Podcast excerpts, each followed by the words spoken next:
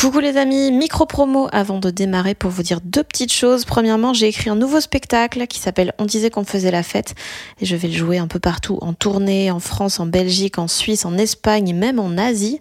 Euh, toutes les dates sont sur fannyruet.com. Et puis deuxième nouvelle, mon roman Bien sûr que les poissons ont froid sort en format poche le 2 mai et il sera dispo le même jour en livre audio. Je l'ai enregistré moi-même, j'ai trop aimé faire ça et je suis trop contente du résultat. Donc euh, yay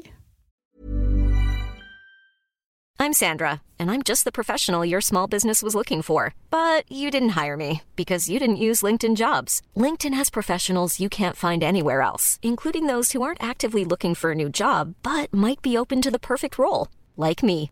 In a given month, over 70% of LinkedIn users don't visit other leading job sites. So if you're not looking on LinkedIn, you'll miss out on great candidates like Sandra. Start hiring professionals like a professional. Post your free job on linkedin.com/people today.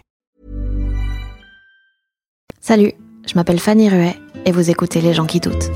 Le manque de douceur qu'on a envers nous-mêmes, je le trouve dingo. On est tous des bourreaux pour nous-mêmes. On est dégueux envers nous-mêmes. On n'est jamais content, on s'aime pas. Peut-être que la vraie douceur et la vraie bienveillance envers toi-même, c'est d'arrêter d'être en lutte. De te dire, je suis une merde sur ce point-là. Ça, je n'y arrive pas. Ça, c'est un pattern, je ne vais pas pouvoir le régler. Et bah, tant pis. Peut-être arrêter de tout le temps le temps vouloir tout régler, tout le temps vouloir être en force à faire des thérapies. Peut-être qu'il y a des portes qu'il faut pas ouvrir. Alerte copinage, voici un nouveau numéro des gens qui doutent avec Morgane Cadignan, humoriste et chroniqueuse France Inter, que j'avais déjà reçu dans l'épisode 19. Euh, Mais la discussion était très drôle et fort intéressante. J'avais reçu plein de messages euh, suite à la, à la publication. Donc on a remis ça. On s'est fait une petite soirée tranquille avec de la tisane et deux micros.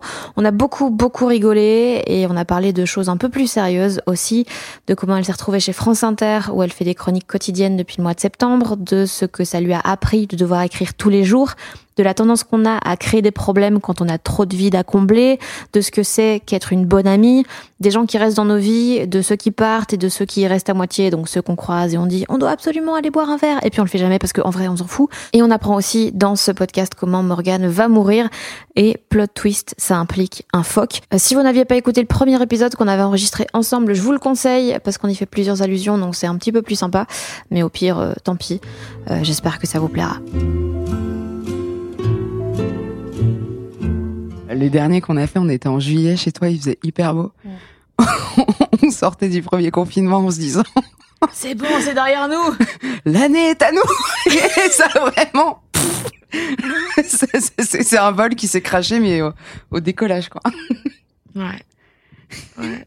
Surtout que la pertinence de faire un épisode six mois plus tard, déjà ça se discute, ça dépend des gens. Mais là, alors qu'il s'est rien passé, c'est genre on a joué deux fois. Mais est-ce qu'on fait pas cet épisode pour faire un truc Tout simplement, Si. c'est une occupation. C'est- Ah, il va pas sortir en vrai. Et les gens vont écouter deux meufs qui. Écoutez, ça fait huit mois qu'on se fait chier. Ouais, c'est ça. Mais c'est le principe de beaucoup de podcasts en attendant. Oui, c'est vrai. Et les gens écoutent. Mais moi, j'avais reçu plein de messages euh, trop cool hein, à la suite. euh, à la suite du premier où, De ce coup de génie. où- bah non mais ou de ou en tout cas de comme j'ai oublié comme t'es ma pote et que j'ai oublié que ça tournait et que j'ai j'ai mis beaucoup d'intime dedans Tu t'es- tu t'es confié, on peut le dire. Ouais, ouais, ouais. Corps et âme. Non, ça va relancer la rumeur. Non, je me suis confiée âme et, euh, et c'est trop cool. Bah attends, s'il y a au moins trois personnes qui ont trouvé ça chouette et que ça a un peu conforté dans leur euh, manière de penser en se disant bah je suis pas seule au monde à à, à être câblé comme ça, euh, j'en mets. Euh, non, mais d'ailleurs, c'est marrant parce que du coup, je l'ai réécouté il y a quelques jours et j'étais au fond du trou. Et toi, t'es toute positive, en mode je suis un soleil. Et moi, je suis comme oui, mais si la vie c'était dur. Et j'ai juste envie de me gifler. Mais Ouais, euh, enfin j'étais un soleil euh, en juillet dernier. ouais, ouais. Mais du coup, maintenant, comment tu vas? Ah, On est en janvier. On est le en 19 janvier. janvier. euh, ça va, dans l'ensemble, ça va. La, phi- la philosophie de vie n'a pas changé. Après, enfin, je m'évertue à ce qu'elle change pas. Après, bah, je pense que je vais comme tout le monde. Je fais vraiment ce que je peux dans dans ce contexte. On est un peu obligé de parler du Covid quand même et de la crise sanitaire. Euh, je fais ce que je peux, mais là, ça commence à vraiment tirer. Je pense que j'ai été patiente. C'est le message que je veux lancer au gouvernement. Je pense que je peux supporter février-mars, mais va vraiment euh, pas trop falloir me voler mon printemps et mon été parce que là, ça, ça va. Ça, c'est la fille du soleil qui parle. C'est la fille du solaire et En vrai, je me vois pas refaire des tartes aux figues. C'était cool, mais là c'est bon. Je, je voudrais vraiment qu'on passe à autre chose, quoi. Que, que, que les tartes aux figues deviennent du raisin liquide et fermenté euh, qui s'appellerait du vin.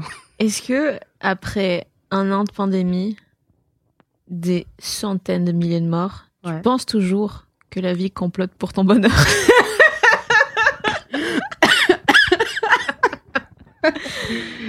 Euh... Alors, euh, ceux qui n'ont pas écouté l'épisode 1, vraiment, allez l'écouter parce que sinon vous allez rien comprendre. Là, c'est uniquement la suite. C'était pas la vie, c'était l'univers. Euh... Oui, égoïstement, oui, pour le mien. Mais la salle d'attente, elle est comme vraiment. Ah, la, la salle, ah là, la salle d'attente, elle a pris. euh, on est passé du, du médecin de mon village à l'URSSAF, quoi. C'est, on est sur une salle d'attente, meuf. J'ai le ticket numéro 372 et elle vient d'appeler le numéro 5, la meuf. Et je suis là, ça va venir, hein. Mais ouh, j'espère qu'il y a Candy Crush ou de la 4G parce que l'attente elle va être longue. C'est long là, C'est long. mais ça va. Franchement, mais tu sais, je trouve que pendant le premier confinement, on avait cette euh, cette espèce d'obligation qu'on se mettait à nous-mêmes de productivité, de faut Mhm. écrire quelque chose, faut faire des vidéos, avoir une présence sur Instagram. J'ai des gens du stand-up dans mon Instagram en story que j'ai l'impression que je les connais plus que mes frères et sœurs. Tellement ils ont balancé du contenu, euh, Mhm. mais des trucs bien, mais vraiment sur de la présence. Donc on avait cette obligation de, de productivité, encore une fois qu'on se mettait à nous-mêmes parce que personne nous a demandé de tous se mettre à chier une série d'un coup. Et là, tout va sortir en même temps. Spoiler alert, je pense qu'il y aura pas que du bon. moi, je me, Oh, Des noms. moi, je me suis bien gardée d'envoyer des trucs. Et je trouve que là, sur les deuxièmes confinements, il y a juste un truc de lâcher prise Ben, qui est peut-être pas mal c'est de. devenu l'habitude, en fait. Déjà, franchement, si on arrive à aller à peu près bien, c'est déjà bien. Donc, on va pas écrire le nouveau Guerre épais tout de suite.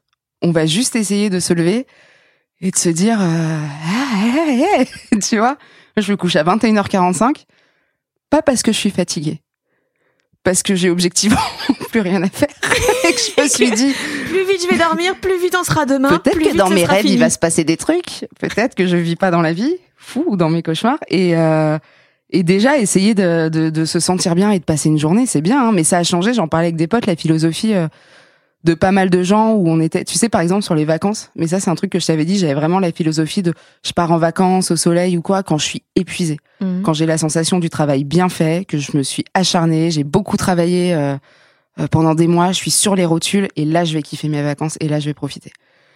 Et en fait, euh, moi, ça, cette année-là de pandémie, elle a changé ça, ça a inversé le truc. C'était, c'est maintenant, c'est non, en fait, dès qu'il y a une brèche d'une semaine où potentiellement on va pouvoir kiffer un peu, ah ben on va s'enfoncer dedans. Et même si ça veut dire, euh, tant pis, je pars deux fois en un mois, oui, c'est pas bien, je vais prendre l'avion, la planète, et j'avoue, hein. Mais euh, là, franchement, sauf qui peut. Est-ce que tu Les femmes et les enfants d'abord, tu quoi. détestes l'écologie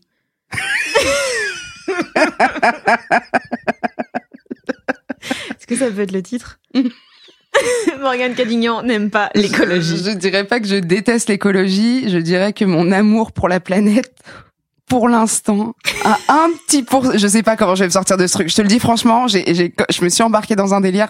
Je, je sais pas comment je vais pouvoir rattraper cette phrase, mais que mon amour pour la planète, Est inversement proportionnel aux possibilités de partir. exactement, et, et en ce moment un tout petit peu moins grand que l'amour que j'ai pour ma santé mentale, où je me dis. euh, Il y a des super hôtels à Roubaix. Ouais, mais non. Et que je me dis, là, ouais, meuf, il y a, s'il y a tout l'île de France sur les plages de Guadeloupe et Martinique depuis deux mois, c'est vraiment qu'il n'y a pas que moi dans ce, dans Donc, le si schéma les de autres le font, tu peux le faire, c'est ça? Et si les autres ils vont en Guadeloupe, ça veut dire que tu sautes de la Guadeloupe Eh bien, oui. Non, mais bon, voilà, l'écologie, écoute, j'ai pas, euh, je bouffe des fruits de saison, meuf. J'essaye vraiment de bouffer des fruits de saison et que là, je pense que le prochain qui me propose une quiche au potimarron, je lui nique sa mère. Donc, j'ai pas bouffé une rondelle d'ananas depuis un an. Tu Donc, j'ai que pas d'enfant, donc je fais mon devoir. Et bah, à côté, je prends un gros Boeing. Combien d'ananas pour euh, compenser pour l'avion? Alors, je te dis ça, mais à la fois, ils ont servi Oh, de l'ananas en dessert dans l'avion. Et là, j'ai vraiment eu l'impression d'être le diable. Ah ouais. Là, je me suis dit, meuf, c'est une raclure. Ouais. Et à la fois, Merci Morgane.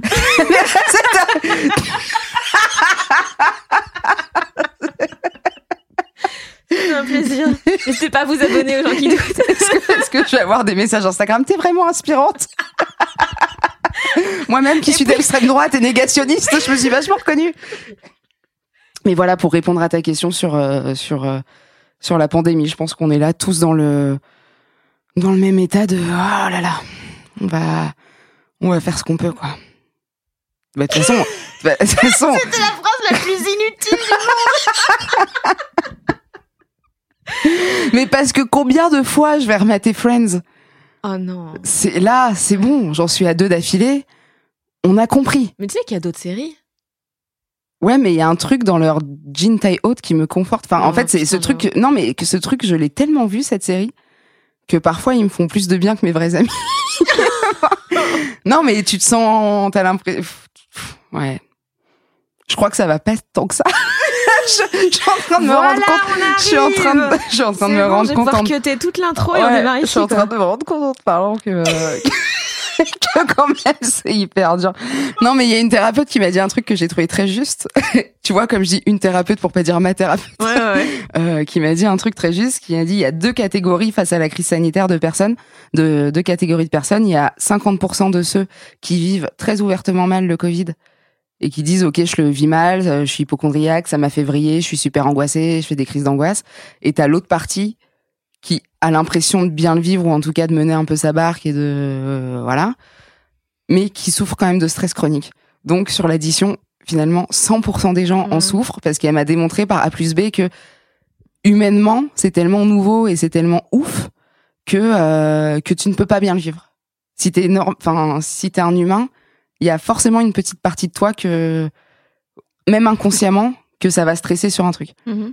Tu vois, peut-être que tu vas avoir pris 3 kilos et tu dis, ben c'est pas normal, euh, pourtant je mange bien, mais que c'est du stress chronique ou que tu Mhm. dors mal et que tu t'en rends pas compte parce que, comme avait dit ce fabuleux dermato euh, il y a quelques années, en même temps, est-ce qu'on n'est pas tous un peu claqués? Je t'avais pas dit ça Non. J'étais allée voir un dermato pour un, pour un traitement sur la, sur la peau qui s'appelle euh, Roaccutane et qui est super agressif. Et dans les, je l'ai dit, je m'inquiète un peu parce que dans les effets secondaires, c'est quand même écrit que euh, tu peux avoir des accès de grande fatigue. Et vraiment, il a signé le papier en disant, oui, enfin bon, mademoiselle Cadignan, est-ce qu'on n'est pas tous un peu crevés Je l'avais trouvé formidable, tel- tellement il était blasé. Enfin, c'était fabuleux. Il y a quand même un truc qui a changé depuis que on a fait ce premier épisode, Mm. c'est que à la fin de ce fameux épisode, Mm. tu m'avais demandé de couper une partie Mm. euh, que je vais aujourd'hui évidemment publier, qui est celle-ci. Il y a quelques jours, on parlait de, de chroniques sur Inter et tout. On parlait de- du fait que, voilà, toi, est-ce que t'aimerais faire ça Ouais. Et tu m'as dit, j'ai pas l'impression que je suis prête. Ouais, il y a les trucs où tu sais que t'es pas prêt, mais on te pousse et tu sais que sous la pression tu vas y arriver quand même. Et il y a d'autres choses où tu sais que t'es pas prêt. Les, les blagues seraient prêtes, t'arriverais à écrire, mais t'as pas les épaules de le tenir sur la durée. Et notons quand même que trois semaines plus tard, Nagui C'est t'appelle en te disant, hey, coucou, coucou. tu me connais? C'était ouf. Mais déjà, moi, j'ai pas eu Nagui qui m'a appelé. Moi, j'ai eu rédac chef de France Inter qui m'envoie un message creepy sur Instagram. Euh, Non, mais je pense qu'il m'a appelé parce qu'il m'a quand même appelé euh, le 9 ou 10 août pour une rentrée le 24 août. Donc je pense qu'il a, je pense qu'il a pris les rênes euh, parce que euh, parce qu'il y avait pas le temps de passer par toute la hiérarchie et de passer par un texto où je vais peut-être répondre le lendemain. Ou je pense que quand il t'appelle et que Nagui te laisse un message, il se doute que la personne va rappeler, euh, sinon dans le quart d'heure, au moins dans la soirée. Donc je pense qu'il s'est dit c'est il y a plus de chances qu'elle rappelle vite si c'est si c'est moi qui appelle. Et il a eu raison, j'ai vraiment rappelé avant la fin du message vocal. Non, d'un côté, si t'appelles, Bah, si Nagui t'appelle, tu prends franchement, un spam. Non, parce qu'il a une voix que je connais. Donc euh, quand je l'ai entendu sur ma messagerie, je me suis dit waouh, deux choses, de deux choses l'une, Fanny. Soit premièrement, c'est vraiment Nagui qui m'appelle et c'est ouf. Mhm. Soit c'est un pote qui me fait un prank C'est vraiment bien fait. et waouh. Et il mérite. le gars, je le produis pour quatre spectacles d'imitation. Mais juste de Nagui. Mais le gars, c'est juste faire Nagui. Donc ça serait une heure et demie d'imitation de Nagui. Oh, c'est un peu pauvre. Mais je suis sûre qu'il y a moyen de remplir des salles. Donc il m'a appelé, ouais, j'étais bien contente. Mais mais en même temps, ce genre de d'occasion professionnelle, je pense que c'était très bien qu'il m'appelle le 10 pour une réponse le 11 et pour un début le 24. Je crois que j'aurais détesté euh, le savoir deux mois après. Mais ouais, Deux parce mois que avant. deux mois avant, pardon, ouais, ça aurait laissé beaucoup trop de place au stress et à Mm. l'angoisse et et euh, la limite, fallait que j'écrive la première chronique pour euh, tout de suite. Ouais. Donc je me suis dit, bah on y va, pas le temps, là, faut sauter, on n'a pas le temps de se demander si, si l'eau est bonne, quoi. Donc tu préfères quand les choses arrivent directement et que t'as pas le temps de te. Ah ouais, ouais, ouais. Euh, pied du mur, euh, team pied du mur. Team pied du mur. On y va et on réfléchit après. Et de toute façon, comme tout dans la vie, rien n'est jamais gravé dans le marbre. Donc même si j'avais fait une semaine et que je me sentais pas au bon endroit, à ma place et que ça marchait pas, bon, ça aurait été un bon feu de paille et il y aurait eu toujours moyen d'arrêter. Enfin, t'es jamais forcé de rester Ouais, dans un choix que t'as fait. été humilié devant Blanche Gardin qui était la première invitée. Ouais, oui, mais ça, euh, je veux dire, personne ne serait mort physiquement. Donc ça aurait été un peu dur pendant une semaine, et puis après, bon bah, il y aurait eu un autre truc dur derrière. non mais pas le temps, pas le temps de chialer. Non mais tu vois, c'est il y a, il y a- enfin, elle est, elle est bateau cette phrase, mais franchement, il y a jamais vraiment mort d'homme quoi. Donc euh, Bah ça dépend. Parce que justement, sauf quand il y a mort d'homme, sauf, sauf quand quelqu'un meurt. Mais bon, là, tant que personne est mort, bon, c'était pas, c'était pas très grave si ça foirait. Enfin, donc euh, voilà. Donc c'était cool d'y aller, de pas se poser la question et et de revenir de vacances vraiment la veille au soir et d'y aller la gueule euh, éclatée de décalage horaire. On- parce que je pensais tellement qu'à dormir, meuf. J'étais j'étais stressée de la première chronique parce que en plus Blanche Gardin, donc moi, moi j'ai su que la première chronique c'était Blanche Gardin. J'ai éclaté de rire, mais un vrai Mhm. fou rire nerveux Ouais, comme ça faisait ouais. des années que j'en avais pas eu en me disant mais c'est quand même une immense blague. Déjà, premier truc que je redoutais, faire une chronique devant un humoriste. Mais en plus, c'est Blanche Mais Gardin. laquelle Ma première chronique à clic, j'avais eu Panayotis. Ouais. Je me suis fait chier que ça soit un humoriste, mais cool, même génération, le gars sympa, tu vois, il va être bienveillant, j'avais pas trop de doutes. Tu dis Blanche Gardin, quoi. Oh les gars, c'est Obama aussi, non? Je suis qui moi? Ah, bah. François Hollande, c'est notre Oui, Obama. mais après, ouais, mais la vache. Je sais pas pour qui c'est le pire. Enfin. Donc tout ça pour dire que j'étais tellement fatiguée que ça m'a enlevé tout stress parce que j'étais juste euh, je me suis dit oh là là, on finit à midi et demi l'émission, alors vraiment je peux rentrer chez moi à 13h30, 14 j'ai déjeuné, sieste jusqu'à 17h. Est-ce que tu dirais que la solution pour réussir quelque chose qui nous fait stresser, c'est de ne pas dormir Ou de Non. partir en Guadeloupe et de revenir la veille? Alors c'est trop souvent ma solution de partir en Guadeloupe longtemps et de revenir euh, mais il y a bien un jour où je vais finir par pas revenir évidemment. On sait. Mais euh, non, donc la solution c'est pas d'être fatigué, mais je me souviens de mon prof de conservatoire qui euh, en- J'ai fait le en- conservatoire. à, à Versailles euh, et euh, qui nous donnait des techniques et dans je ne sais plus quelle méthode euh, d'acting, je crois que c'est la méthode russe, donc Dostoevsky, etc. Ils, dans les écoles, ils te font vachement jouer sur la fatigue. Parce que quand t'es épuisé, c'est souvent là que tu sors le meilleur, parce que c'est là que t'as plus de verrous, plus de barrières, euh, plus de stress. T'es sur les rotules, donc tu vas lâcher un truc euh, qui était sous des couches et des couches et des couches de pudeur. Et là, t'en as plus parce que t'es juste explosé. Mais ça vaut dans les relations entre les gens, ça vaut dans les embrouilles. T'en sors peut-être pas un truc bien de ta fatigue, mais t'en sors un truc vrai. Quand tu t'embrouilles avec quelqu'un, le moment où tu dis, écoute, je suis fatigué. Donc là, en fait, ce que je pense, c'est ça, ça, ça. Et j'en ai marre. Voilà, je suis épuisé. La vérité, elle vient pas de la bouche des enfants. La vérité, elle vient de la bouche des gens qui dorment pas. Et les enfants dorment peu. Est-ce que je viens pas de craquer un code Est-ce que je ne viens pas de craquer un des codes de la vie en direct? Ah, C'est pas à moi de le dire. je pense que si.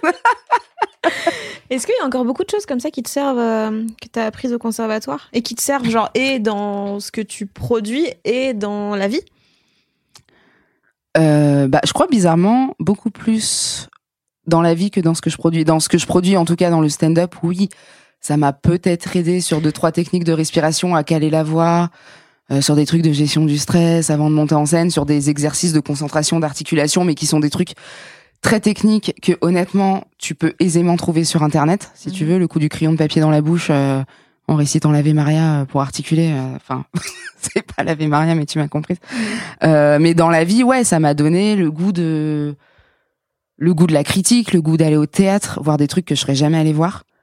Euh, le goût de la lecture parce que je lisais assez peu. Enfin je lisais euh, des romans de gare en vacances euh, vraiment quand j'avais le temps avant. Et le conservatoire on devait tellement se farder de pièces de livres pour notre propre culture et aller voir des trucs. Mais Fanny j'ai j'ai vu des pièces autant j'ai vu des trucs qui m'ont retourné la tronche qui étaient incroyables ou après t'as besoin de pas parler pendant quatre jours pour y repenser des notamment une pièce qui s'appelait scène de vie conjugale à la colline Ça sonne bonne ambi. ah ouais quatre heures et c'est de c'est un texte 4 heures Ouais, c'est un texte suédois de j'ai la j'ai le, le le flyers dans la salle de bain euh, parce que euh, parce que j'essaye de cacher mes mauvais goûts en déco et et mes pleins de salles en faisant croire que j'ai de la culture donc je, je mets les plaquettes des pièces. Euh, donc j'ai vu des trucs incroyables mais j'ai vu des je peux pas dire des merdes parce que j'essaie de dire ça parce que c'est jamais de la merde c'est toujours le fruit du travail de quelqu'un mais j'ai vu des trucs mais des pièces très très contemporaines. Très contemporaine et à l'époque il y a donc c'était quoi il y a 4 5 6 ans maintenant c'était la grande époque du nu Mhm. donc on se foutait à poil pour un oui pour un non sur scène. J'en pouvais plus moi à un moment de voir des culs c'était euh, ah, regardez on est original on est subversif je vais briser le quatrième mur avec ma bite. Et c'était nul à chier mais ça m'a appris de me dire au moins j'en pense quelque chose. J'ai trouvé ça nul ça m'a dérangé. Pourquoi? Pas juste j'ai trouvé ça nul. Pourquoi j'ai trouvé ça nul? Qu'est-ce que ça vient déranger chez moi? Pourquoi ça ça me touche pas? Pourquoi? Est-ce que t'as appris des choses pendant le confinement Euh, oui. Oui, oui, ça serait mentir de dire que non. Euh, bah, de manière euh, factuelle, j'ai appris des choses dans l'absolu parce que j'ai passé du temps. Bah, je me suis perdue dans Internet. Une fiche Wikipédia en appelle une autre, une vidéo YouTube en, a pris, on, a- on appelle une autre. Donc il y a un moment où je me suis retrouvée à, à mater des vidéos euh, sur des mecs qui construisent des fusées. Oui, j'ai appris des trucs alors que j'ai immédiatement oublié. Hein, ce- Ah donc tu saurais pas, là je te dis vas-y construis une fusée. bah, déjà, j'ai pas la place. ah ouais j'avoue. Puis j'ai pas, enfin, ma, ma caisse à outils, c'est. Elle est sous le lit. J'ai une petite flemme. Je crois qu'il me manque une clé. Donc, donc non, pas chaud pour la fusée. Euh, mais je peux te faire un formidable signe en origami. Non, j'ai appris des trucs parce que j'ai lu des magazines. J'ai et puis j'ai appris des trucs comme sur le fonctionnement de mon pays.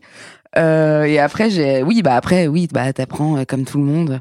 C'est un petit peu éculé, un peu bateau de dire ça en plus avec un an de recul, mais oui, j'ai appris euh, des choses sur moi comme euh, comme tout le monde. Des Genre quoi? bonnes et des moins bonnes. Euh, euh, j'ai appris que je savais être seule. Et ça, c'est cool parce que c'est un vrai doute que j'avais. De moi, avant le confinement, bah tu sais, j'avais, comme tu sais, comme on en avait parlé dans dans le précédent épisode, j'ai j'étais restée longtemps avec quelqu'un. Après, il y avait eu rupture. Après, il y a eu les quelques mois où t'as la tête dans le seau et où tu sais plus trop où t'habites. Nouvel appart. Et au moment où je commençais à aller mieux, à ressortir un peu la tête de l'eau et, et avoir envie de kiffer, on a été confinés vraiment à ce moment-là. Donc je suis arrivée en début de confinement avec la question, mais est-ce que je suis capable d'être seule plus d'une semaine? Et il s'avère que ouais, j'ai été capable d'être seule plus de deux mois, que je l'ai plutôt très bien vécu le premier, que c'était pas du tout une angoisse d'être euh, d'être solo, et j'ai appris que j'étais solitaire. Et ce qui est complètement nouveau pour moi parce que je suis je suis plutôt sociable et peut-être qu'on fait souvent l'erreur de penser que les gens sociables ne sont pas des gens solitaires. Alors que c'est pas parce que tu arrives à bien interagir avec les autres, à pas être timide, à construire des amitiés, à te faire des potes et à te recréer un, petit environnement et un petit entourage partout où, tu vas dans le monde. Euh, c'est pas parce que tu arrives à faire ça que tu peux pas être un peu ermite à côté pas misanthrope, mais un peu, euh, un peu dans ta bulle. Et j'ai appris que que j'avais besoin de beaucoup de temps seul pour être bien câblée avec les autres derrière. C'est comme une recharge. J'ai besoin de temps toute seule euh, pour faire le point, pour réfléchir, pour digérer, avant de réussir à me relancer socialement dans un truc où je vais pas avoir le temps de d'être avec moi-même. Et avant t'avais pas ce temps seul et qu'est-ce que ça avait comme impact sur toi? Est-ce que du coup t'étais genre fatiguée et tu t'en rendais pas compte? J'étais fatiguée, j'étais fatiguée, mais moralement, en fait, je m'épuisais de donner le change avec les autres. Euh, j'étais fatiguée, je pense que j'étais fatigante avec les autres, euh, parce que j'étais plus dans un truc de démo permanente. Plus j'en étais pas là dans le stand-up, donc j'avais vraiment besoin d'asseoir ce truc de, euh, mais je suis drôle, j'ai de la répartie, j'ai la bonne punch. Je suis toujours comme ça, hein, c'est, il y a une vraie part qui est dans ma nature, comme ça. Mais ça s'est bien calmé c'est donc il y a eu un vrai truc que j'ai appris pendant le confinement de de lâcher prise de euh, en fait, le monde, il tourne sans moi. Et là, en l'occurrence, il tourne pas sans moi aussi. En gros, je, je on est très remplaçable. Mhm. Euh, on est très remplaçable. Et, et si je suis pas là, c'est pas grave. Les choses se font. Et, euh, ou ne se font pas, ou se défont. Et ça ne change rien à ma vie. Et je me sens pas plus mal quand la chose s'est faite sans moi. Tu sais, j'avais un peu, euh, Une FOMO. ouais, à fond. La, la peur de louper le bon moment, la peur de louper la soirée euh, où il va se passer un truc. Et en fait, euh, maintenant, je m'en fous parce que euh, il peut. Euh, euh, putain, parce qu'il y a des sacrées fêtes qui se passent à l'intérieur de toi quand quand tu non mais quand tu t'écoutes un peu et après des fêtes pas cool du tout. hein, Il y a des beaux affaires ou foireux qui se passent à l'intérieur de toi où tu te détestes et tout. Mais donc je crois que je me suis un peu apprivoisée. J'ai un peu appris à comment me réparer. Euh, donc ça, c'était une bonne chose. J'ai j'ai j'ai appris à faire du flan, euh, entre autres choses. Donc ça, c'était les bonnes choses que ça m'a appris. Ça m'a appris, euh, enfin, ça m'a pas appris, ça m'a démontré ce que, bon, ce qu'on sait tous, mais à quel point on est des êtres sociaux et à quel point le manque des autres, euh, le même le toucher. Hmm. Et je te parle même pas sexuellement. hein. le non, je... le J'ai des obsessions pour toucher les gens avec qui je travaille depuis le début de l'année et je me rends compte qu'on s'est jamais fait la bise Ouais. et ça me oh je trouve Ouais. de ou de sentir une présence, d'être avec euh, d'être avec quelqu'un. J'ai jamais tenu autant la main de mes copines. euh, Mhm. Là, tu vois, j'ai ma meilleure pote qui a, qui a accouché le fin décembre. J'ai tenu son bébé dans les bras pendant deux heures cet après-midi. Et Fanny, vraiment, j'ai jamais cru que je serais le genre de meuf euh, qui sortirait ça comme phrase. Mais putain, ça m'a fait du bien. fait du bien de tenir un, un truc chaud et vivant dans mes bras et un humain et de me dire putain, c'est cool quoi. Il y a un truc, il y a un truc de fluide et d'énergie qui se transmet Mhm. que tu peux pas créer à l'infini tout seul à un moment. Il y a un moment où c'est euh, et j'ai, j'ai- je me suis rendu compte, je sais plus à qui je disais ça pendant le confinement, mais que plus ça allait, plus on avançait dans les jours, plus je dormais recroquevillée. Ah ouais? Plus je dors, ouais, plus je dormais en fœtus et j'en ai parlé à une pote qui est thérapeute qui m'a dit mais est-ce que tu te caresses parfois, enfin pas caresse au sens de masturber, mais est-ce que tu tu te touches la peau? Et c'est un truc que j'ai toujours eu quand j'étais très petite, je me je me caressais, le- enfin je me touchais le lobe de l'oreille Mhm. quand j'étais très fatiguée. Donc mes parents savaient que c'était le moment où il fallait que j'aille me coucher, je me touchais l'oreille. Et, et, et parfois je me surprends à bah tu sais tu te touches la nuque ou, ou tu te fais des auto-papouilles un peu sur le Mhm. bras de manière hyper naturelle. Elle m'a dit mais tu sais ça les gens qui ont grandi, qui ont été seuls et qui ont été des enfants un peu esselés, un peu laissés, ont vachement ce truc-là adulte. Et, et pendant le confinement je lui ai dit mais meuf je dors en en fœtus. Et elle me dit bah tu te fais des autocâlins en fait. Et je lui ai dit ah ouais on est vraiment des animaux Ouais, parce que ça ça m'a échappé ça c'est mon corps a pris le relais sur un truc dont j'avais même pas conscience et c'était assez fascinant à observer quoi c'est assez ouf Mais c'est vrai que maintenant que je, c'est vrai que ma façon de dormir, je sais que ma façon de dormir a changé. Mais je m'étais pas rendu compte que ouais, avant je dormais vraiment genre étalé de tout Mm. mon long sur le dos et maintenant c'est vrai que systématiquement. Ouais. Ah putain, C'est chelou. fou, hein. Est-ce que t'as l'impression que le fait de de voir moins de gens, de plus avoir de public devant lequel jouer et tout, est-ce que ça a changé quelque chose à ton besoin de validation, d'acceptation des autres? Euh, c'est une très bonne question. Euh, alors ouais mais encore une fois malheureusement j'aimerais vraiment parler stand-up hein. mais à un sens beaucoup plus large que que le sens parle, euh, professionnel Je parle plus de manière générale que Ouais, vachement plus de manière générale que dans le stand-up. Ça m'a. Bah, alors je sais hein, que là, ce qui se fait sur Instagram, c'est vraiment de crier au monde notre envie de jouer, notre envie de retrouver le public. Et j'ai très envie. Hein, les gens me manquent. J'ai envie de jouer mon spectacle. C'est extrêmement ça, tu vois, frustrant. parenthèse, c'est un truc que je ne comprends pas quand on me dit les gens me manquent. Genre les les gens qui publient, qui font un métier public, ils disent putain vous me manquez. Mais en parlant à tout le monde, je ne comprends pas ça. Là, alors c'est pas les gens qui me manquent, c'est la rencontre avec le public qui me manque. C'est de les voir. En bah, surtout quand tu fais des chroniques à la radio, tu reçois des messages, les gens te disent que c'est cool, t'as des bons commentaires, tu, tu sens que ça prend. Mais c'est des gens qui, moi, quand je suis dans le studio à Inter, le côté, il y a un million de gens qui sont en train d'écouter, m'échappe ouais. absolument. J'oublie qu'il y a des gens qui, pour qui t'es devenu une habitude, parce qu'ils t'écoutent tous les jours dans leur voiture, que ça veut dire que l'émission commence à 11h, ils en sont là de leur journée, t'oublies que t'as un rendez-vous. Et, enfin, que t'es l'émission, hein, pas moi évidemment, mais ou n'importe quelle émission sur n'importe quel média d'ailleurs. Mais, euh, et du coup, ne pas voir les gens, en vrai, le, fait de, jouer et de leur parler à la fin, ou juste de voir qu'ils ont acheté euh, un ticket et qui sont là, ça, ça rend un peu les choses concrètes. Parce que pour moi, c'est très abstrait là. Mais non, au, au sens, euh, j'essaye de recouper avec ce que je te disais, mais au sens plus général, oui, le besoin de validation, ouais, ça m'a un peu, ça m'a, ça m'a un petit peu calmé. Mais je crois même pas que c'est le Covid. Je crois que c'est juste moi le chemin perso que je fais par rapport à tout ça, de dire, de juste se dire, mais je te l'avais déjà dit que oh, les gens s'en foutent. Tes échecs sont tes échecs à toi, tes victoires sont tes victoires à toi. Et tu vas peut-être avoir un petit noyau dur de gens qui t'aiment très fort, avec qui tu partages beaucoup de choses. Mais sinon, au sens large, ta plus grande victoire, le truc, le, le climax de ton année, c'est le climax pour toi. Hein. Les gens, ils sont sur leur propre climax ou ils sont sur leur propre moment horrible. Donc ouais, le besoin de validation des autres, euh, tant, tant que toi tu t'auto-valides, tout va bien. Tu parlais dans le premier que euh, tu arrivais ouais, justement à te tenir un peu éloigné de, de, ce que les gens pensaient de toi, d'être validé par eux et tout, que c'était moins le cas dans ton travail. Est-ce que maintenant que tu as une chronique sur Inter tous les jours avec des gens qui commentent tous les jours, ouais.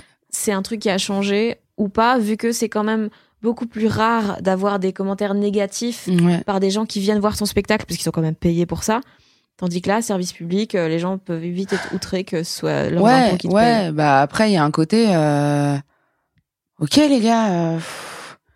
Oui. Eh ben, niquez-vous. Non, non, pas sans aller jusque là, mais je pars du principe que vraiment, j'ai l'impression de faire de mon mieux dans les chroniques et dans la vie en général avec mes potes. Avec j'ai l'impression de donner ce que je peux donner là. Donc dans, quand je vais faire une chronique, elle aurait pu être quatre fois mieux parce que j'aurais pu l'écrire avec d'autres gens, j'aurais pu prendre des co-auteurs, j'aurais pu me pencher une heure de plus que ce que j'ai fait, j'aurais pu la relire le matin, c'est vrai. Mais c'est en l'état, c'est là. Donc, si ça vous plaît pas, de toute façon, si ça plaît pas au plus grand nombre, euh, je vais sauter à un moment. Euh, ça durera pas. Il y a pas des gens. Tu vois, t'aimes ou t'aimes pas des gens, mais c'est toujours. Euh, je comprends pas. Quand, tu sais, parfois tu parles avec des gens, ils disent ah je comprends pas que ce mec ait une carrière. Ouais, mais il remplit des salles énormes. Donc il y a une audience, il y a un public. Donc le truc de euh, ouais, ça plaît pas. Oui, il y a des gens, je me prends des commentaires hyper durs. Là, je me suis pris un truc d'un mec qui m'a il m'a ce week-end sur Facebook, il m'a envoyé un tunnel. Mais euh, mec, meuf, je déteste, c'est une honte. Vous êtes pathétique et si vous savez pas ce que ça veut dire pathétique, allez chercher le mot dans Google. Vous respectez pas vos invités, vous écrivez mal, cette condescendance. Mec, je suis triste pour toi parce que tu viens de passer un quart d'heure à me pondre ce message un samedi matin parce que il euh, y a un truc qui est vide. Il hein. y a un truc qui est vide dans ton samedi matin pour euh, devoir le remplir en, en venant écrire ça à une meuf que tu connais pas. Moi, ça va. Moi, la chronique, elle va continuer et ma vie aussi. Toi, en revanche, et peut-être une discussion avec ta femme ou appelle tes enfants ou ou ou va faire du pain ou nourrit tes poules, hein, parce que parce que là, visiblement, il euh, y a un il y a un king, hein, tu te fais chier. Donc ça me passe un peu au-dessus quand même les commentaires méchants. Par contre, les commentaires positifs, voire très positifs, je les prends 3000. C'est chambé parce que c'est doux à prendre. Mais il y a quand même une petite pression parce que du coup, ces gens-là qui t'ont aimé alors que t'es personne et que tu débutes, t'as vraiment pas envie de les décevoir. Et je crois que je vivrais plus mal quelqu'un qui me dit oh, j'adorais vraiment mais là j'aime plus mmh. que quelqu'un qui aimait pas dès le départ parce que s'il aime pas dès le départ écoute tu vois c'est comme un mec qui te dit euh, oh là là j'adore les blondes je te trouve hyper moche parce que t'es brune bon bah y a rien à faire t'es pas le public voilà ouais. que euh, qu'un mec qui te dit euh, Ouais, j'adore les brunes et je te trouvais euh, vraiment très bien avec cette coupe, mais là, la frange, j'en ai pas sûr. Il te remet plus en question. Je sais pas si ça a répondu à. Ouais, ouais. Est-ce que. C'est un mec euh, qui me l'avait posé sur Patreon.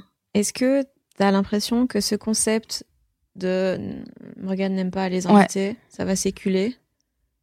Et euh, est-ce que c'est lassant pour toi? Euh, Alors, c'est pas lassant pour moi.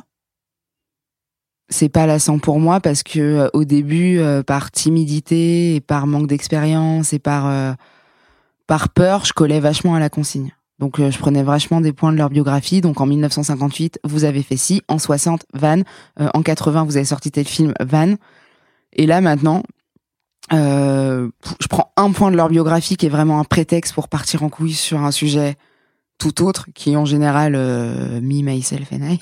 Parce que l'autodérision, c'est toujours un bon move.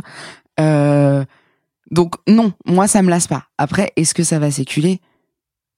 Évidemment, à 100% ça va s'éculer. Je trouve ça déjà assez miraculeux que euh, après cinq mois ça soit pas encore le cas. Mhm. Euh, après ma chronique est moins longue que la vôtre et puis c'est un truc couvre l'émission donc c'est un espèce de petit rendez-vous. Ah là là, qu'est-ce qu'elle va trouver à râler aujourd'hui la connasse, tu vois? Donc ça, ça me fait un peu marrer d'avoir ce rôle-là parce que bah c'est voilà, c'est un peu une partie de moi aussi. Hein. Je suis solaire, machin. Euh, non non non, je râle énormément. C'est vraiment mon fond de commerce. C'est euh, franchement si j'avais mis une pièce dans un pot à chaque fois que j'avais dit oh, fais chier euh, bah j'aurais une belle maison en pièces. Voilà, c'est bah c'est marrant parce qu'il vient de mourir, mais ma mère m'appelle Jean-Pierre Bacry par exemple. mais euh, donc oui oui oui, ça va s'éculer. Je pense que c'est pas un concept qui fait deux saisons. On verra, hein, euh, on verra comment on peut le réinventer, on verra ce qu'on propose, si on propose quelque chose. Mais euh, mais ouais ouais, ça s'écule. Surtout que ça s'écule parce que euh, euh, on n'a pas non plus un vivier d'acteurs de 4000 personnes en France. Mhm. Donc des, des invités qu'on a eus en septembre pour un film reviennent déjà là pour un autre film. Donc si je me limite à des points de leur bio, a priori Virginie Efira n'a pas changé de date de naissance. Donc Ce sera un point intéressant.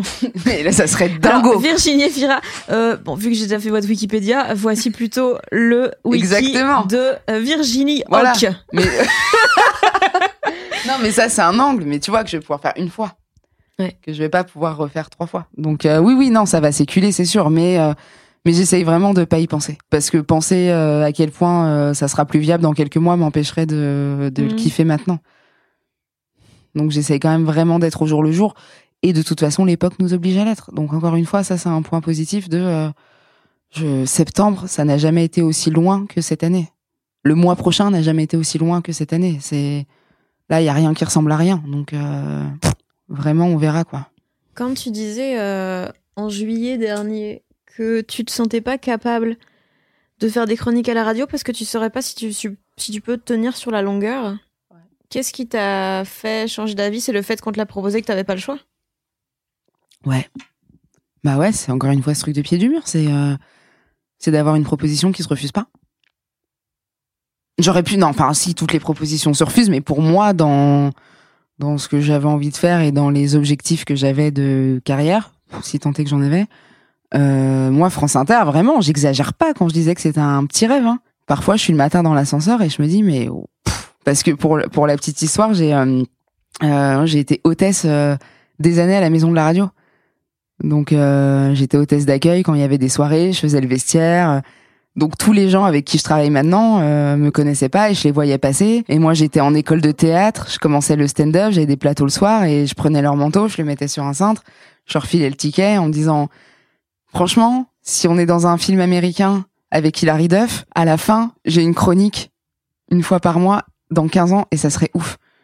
Donc là que ça devienne une fois par jour maintenant, je me suis dit bah c'est bon, bah je peux mourir tranquille parce que j'ai pas envie de mourir mais là je peux je suis contente, on peut être fier de soi une fois par an, bah là ça a été l'année où j'ai été fière de moi. Et euh, et oui, je m'en sentais pas capable, mais à la fois je m'en sentais pas capable parce que personne m'a dit que j'en étais capable et que fallait que je me le dise aussi moi-même, fallait que je me dise allez meuf, c'est bon.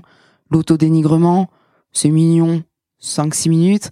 Après là bah on va se donner un petit peu les moyens et encore une fois, si ça foire et bah ça sera autre chose hein. Ça sera vraiment autre chose. Une autre forme, une autre chronique, un autre média, un autre métier. Mais euh, dans tous les cas, ça se tentait et je suis vraiment ravie que ça ait pris. Et euh, et là, j'en tire vraiment que du positif, honnêtement. Euh, honnêtement, il y a même pas eu de stress, il y a même pas eu d'angoisse. Parce que, parce que je, suis une enfant de la radio aussi et c'est un truc dans lequel je suis beaucoup plus à l'aise. Mais mais c'est trop cool. Et moi, ma famille s'est branchée sur Inter du matin au soir depuis que j'ai deux ans. C'est mon grand-père en Guadeloupe s'endormait à la sieste sur son petit poste en écoutant Inter. Donc je trouve ça dingo de me retrouver dans l'ascenseur, tu vois, de regarder en l'air et de dire "Eh putain les gars, vous êtes plus là pour le voir." Mais bah je suis là quoi et je vais parler dans le micro. Donc euh, je sais pas où vous êtes mais si vous captez si vous captez Inter euh, dans dans les larmes de l'enfer parce que Parce que je pense pas que les gens de ma famille soient au paradise, hein, très, très honnêtement. Euh, bah écoutez, et puis, et puis marrez-vous, marrez-vous. C'est quoi le truc que t'aimerais accomplir? Professionnellement, Hmm, N'importe. euh, le truc que j'aimerais accomplir, j'aimerais passer mon permis bateau hauturier. Non mais pour faire non mais je suis désolée pour faire le truc hyper concret. Parce que j'ai le permis côtier je me suis dit vas-y next step euh, c'est euh, c'est un permis qui me permet d'aller plus loin et et de faire une transat. Et dans mon cas parce que on se connaît un peu aller mourir en mer parce que ça Toujours des promesses et Bah- jamais de résultats. parce que ça va pas se passer autrement. Je pense que aucun journal ne peut titrer Morgane Cadignan gagnante du Vendée Globe. Non, ce sera Morgane Cadignan s'échoue à la sortie du Havre. A, C'est trop mignon que tu penses que les journaux vont en parler. elle a tapé le seul phoque présent en France. Et, et le phoque va bien. Et comme photo pour illustrer, ce sera le phoque. Avec moi tout en bas en pixelisé. Ils se seront trompés, ils auront mis un yeah sur Stell.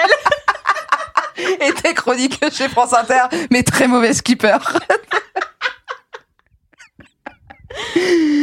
Euh, donc ouais, donc ça, ce, ce permis-là, c'est un truc que j'aimerais euh, potasser. Bon après, il y a des trucs à la con, genre jouer de la guitare, parler italien, mais Oh. eh, en vrai, euh, sors un peu du cliché de ta vie, meuf. Ouais. C'est- bon. Là, Déjà que t'as euh, dit la phrase, je suis l'enfant de la radio. genre, genre faire de la gratouille à Positano, euh, Redemption Song euh, euh, à Milan, non, c'est bon, on a compris. Non, bah accomplir, euh, être, euh, être, euh, être toujours un peu plus en paix. Même, enfin, j'essaye d'en prendre le chemin, mais c'est un chemin. Putain, c'est un, grand tortueux. 8, quoi. Ouais, c'est c'est vraiment sinueux et tortueux et tout ce que tu veux en eux. Mais euh, donc ouais, être un peu plus en paix, me connaître. euh, euh, en français déjà, en italien on verra. Bah après au sens très large, je sais pas, hein, peut-être un jour, euh, si Dieu et mes ovules veulent fonder fonder une mif. Hein. Mais ouais, mais j'ai des copines qui ont des bébés, c'est en train de me vriller la gueule, Fanny. Je, je l'ai pas vu. Ah bah ouais, je l'ai pas vu venir. Mais c'est moi ton enfant. Oui, t'es à la fois mon enfant, mon mari et, et mon frère. C'est Ta chèvre. et ma chèvre quand tu montes derrière moi, euh, derrière mon scooter. Non, j'aimerais. euh, j'ai pas de truc à très long terme. J'aimerais vraiment toujours dans cette dynamique de ce qu'on se disait dans le premier podcast de passer une bonne semaine. Là, j'ai essayé d'élargir un peu à passer une bonne année parce que je me sens moins friable et fragile qu'en juillet dernier. Donc je me dis allez, on a compris comment passer une bonne semaine. Et viens, on, on tente un énorme coup de bluff. Comment on fait pour passer un bon mois Waouh, c'est dingo. Euh, donc non non, j'aimerais bien me faire un putain d'été, bah comme tout le monde après après tout ce qui s'est passé, faire euh, faire euh, voilà, j'ai une petite liste de pays de pays que j'aimerais vraiment bien faire euh, et, euh, et toujours essayer de garder euh, le maximum de détachement par rapport aux choses et surtout par rapport à ce métier. C'est-à-dire? Bah c'est-à-dire de euh, de toujours le faire euh, en me disant que c'est déjà très bien, que ça a été jusque là et que là on rentre dans la partie bonus. Donc oui, hein, faut faire grandir, faut faire grandir le spectacle, faut d'autres médias, faut écrire des trucs, écrire ma série, me mettre en scène dedans et tout ça c'est génial. Mais j'ai vraiment toujours envie d'essayer de cultiver ce truc de euh, c'est une des vies possibles. Voilà. Et euh, c'est pas celle-là, euh, bah on ira dans celle d'après. Et si c'est pas celle d'après, celle d'après, euh, euh, bah, jusqu'au moment où tu ouvres ta fromagerie, hein, très clairement. Mais ça c'est dans 5 6 vies, il y a 3 4 trucs que j'aimerais faire avant. Je suis à quatre échecs d'ouvrir ma fromagerie. Je suis à quatre échecs d'avoir une étale au, au marché bio de Montreuil. Mais euh, From Montreux tout Montreuil. Faites du bruit.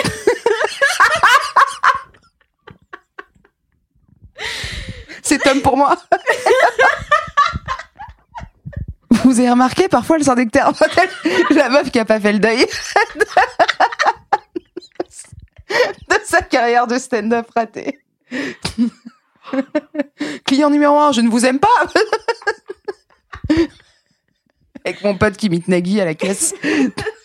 le stand triste. En t'interrompant pendant chaque commande. Et c'est la mimolette originale Bravo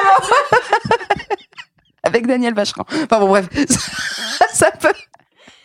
Là, ça peut durer. Tu nous connais quand on. Ah, mais putain, moi là, je, sur- depuis, ça je peut fais partir, bah oui, mais bah je oui. cherche des noms de fromage. ça, ça- ça peut partir beaucoup trop loin. j'ai presque un truc sur Laila Kadour Boudadi.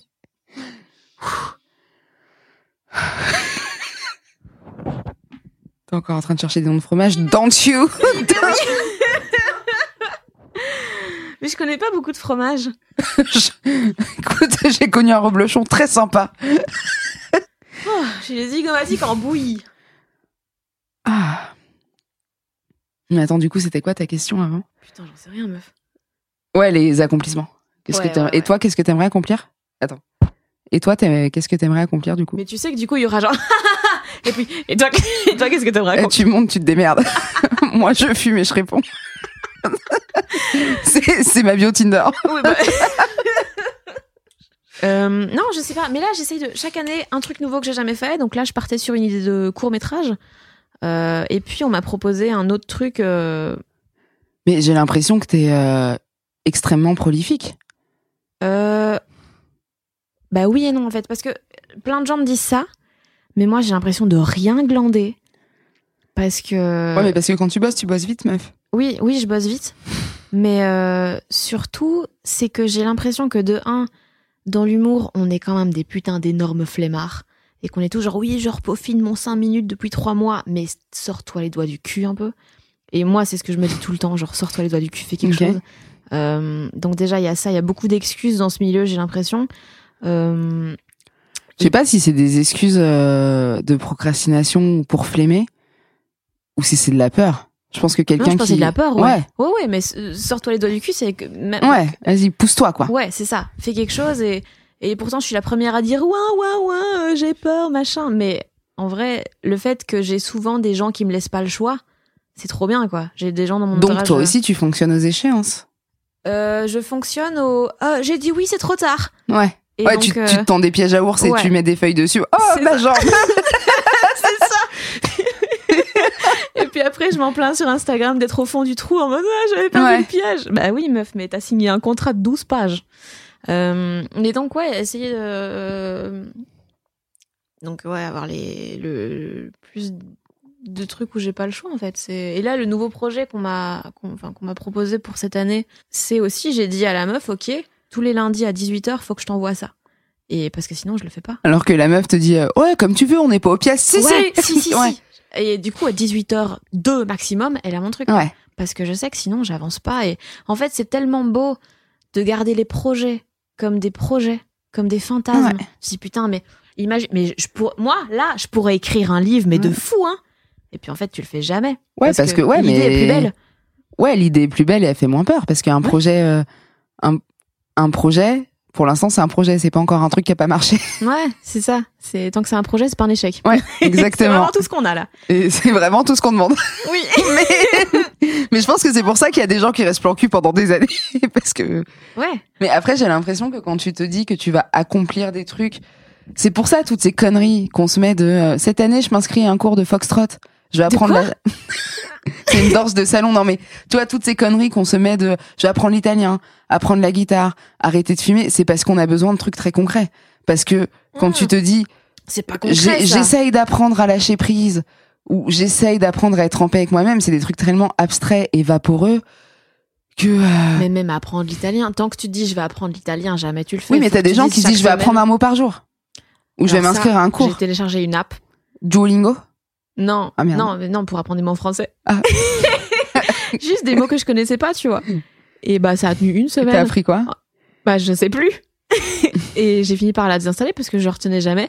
Et en plus, je la lisais que quand j'étais bourrée. Mais est-ce que je peux te poser une question? Vas-y. Est-ce que t'as compris tous les mots? Bah, mais non, pas du tout.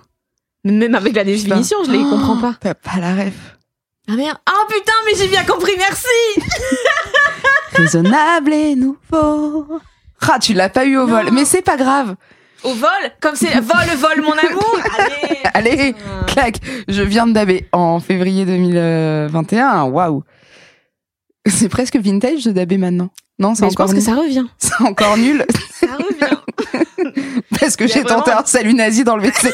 Écoute, je crois que dans deux ans ça sera mûr, mais là les gens étaient pas chauds C'est trop frais. Too soon. Too soon. Ah, trop tôt pour, trop tôt pour en rire. Alors, est-ce que tu serais d'accord qu'on parle d'un truc qui m'avait beaucoup intéressé euh, quand t'avais dit que tu, quand t'avais rompu avec ton gars et que genre vous aviez euh, quoi? Vas-y. C'est l'expression ton gars qui m'a fait. Ah pardon. Mais j'aime bien parce que c'est genre euh, c'est ton gars, tu, tu vois, C'est gars délicieusement sûr. années 2000, ouais. J'ai envie de chanter du Kélia. Ah ouais? Ouais. Ah non, moi je vois ça comme un truc genre c'est mon gars, tu vois, c'est ma, Ah c'est ouais. ma mif un peu. Ouais, c'est vrai. Genre on n'est plus ensemble, mais c'est El pilier. C'est elle, elle pilier de, de ma vita. La persona. Et on embrasse évidemment toute l'Italie. J'arrive, les gars, avec une petite cover de Redemption Song. Faites couler l'esprit parce que cet été. Euh, oui, donc quand t'avais euh, rompu avec ton gars, et genre c'était France Inter et tout, le spectacle qui marche et tout, Ouais. c'était un peu un, un rêve que vous aviez construit tous les deux. Ouais. Et donc là, tu te retrouves à avoir tout qui fonctionne, mais que tu le partages plus avec ton gars. Ouais. Et ça, ça m'avait beaucoup intéressé parce qu'il y a un peu ce truc très compliqué de pour euh, m'affirmer en tant que personne, pour aller là où j'ai envie, il faut qu'on rompe parce que j'ai besoin de ça. Mais après, tout ce que je gagne en étant moi-même, en faisant ce que j'aime, je peux plus le partager avec toi. Ouais. Euh, ouais. C'est. C'est honnêtement une des parties les plus dures de tout ça. Enfin, de. Mais pas forcément la rupture, parce que la rupture, moi, tu t'en remets, c'est la fin d'un couple, c'est titata, tu fais ton chemin, ton travail là-dessus. Mais c'est de. Tu perds pas ton mec quand tu te sépares d'une relation qui a été longue. Tu perds euh, ta personne, tu perds la quelqu'un qui a été là. Ouais, tu perds quelqu'un qui a été là tout le temps, qui était euh, bon, à les piliers, les repères, tout ce que tu veux, mais qui était là naturellement au point que tu te posais plus la question de, de est-ce qu'il est là ou pas. C'est normal qu'il soit là. Donc tu partages de fait. Et moi, c'était très naturel de le partager. C'était très naturel de construire euh, toutes ces envies ensemble. Et du coup, quand quand tout ça est arrivé, donc quand même quelques mois après, hein, tous les accomplissements professionnels n'ont pas été la cause de la rupture, mais la conséquence, c'est que ça a été de, euh, j'ai été incapable de me réjouir pour moi-même, parce que euh, j'étais là, ouais, bah ouais, c'est cool, il se passe ça, mais euh, mais je peux pas le partager. Donc c'est pas comme s'il se passait rien, parce que dans les faits, euh, ça se passe, mais j'étais frustrée et j'étais triste.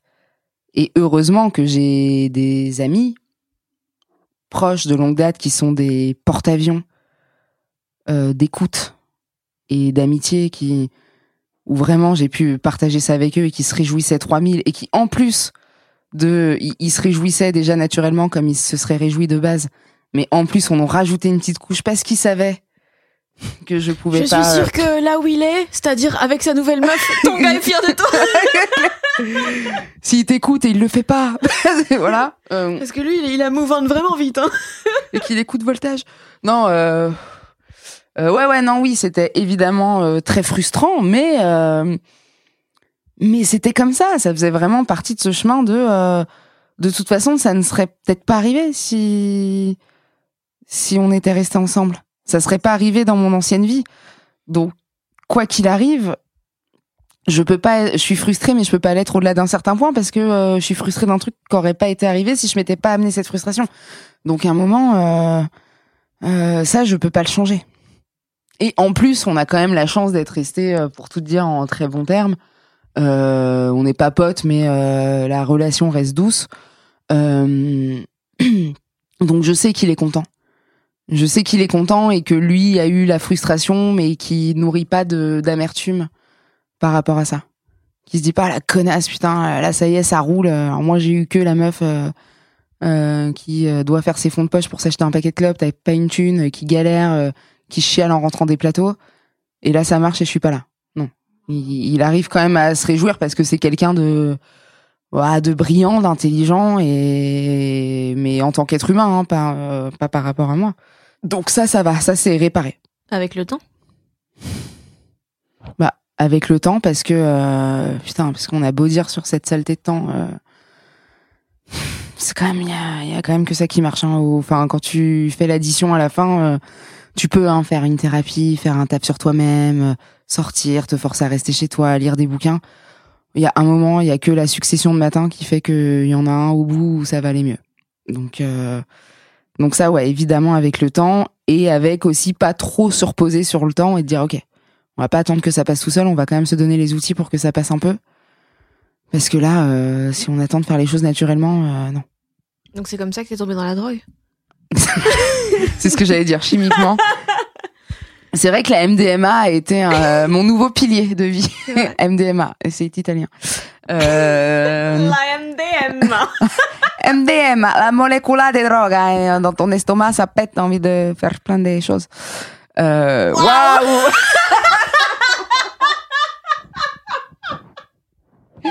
C'était tellement pas utile.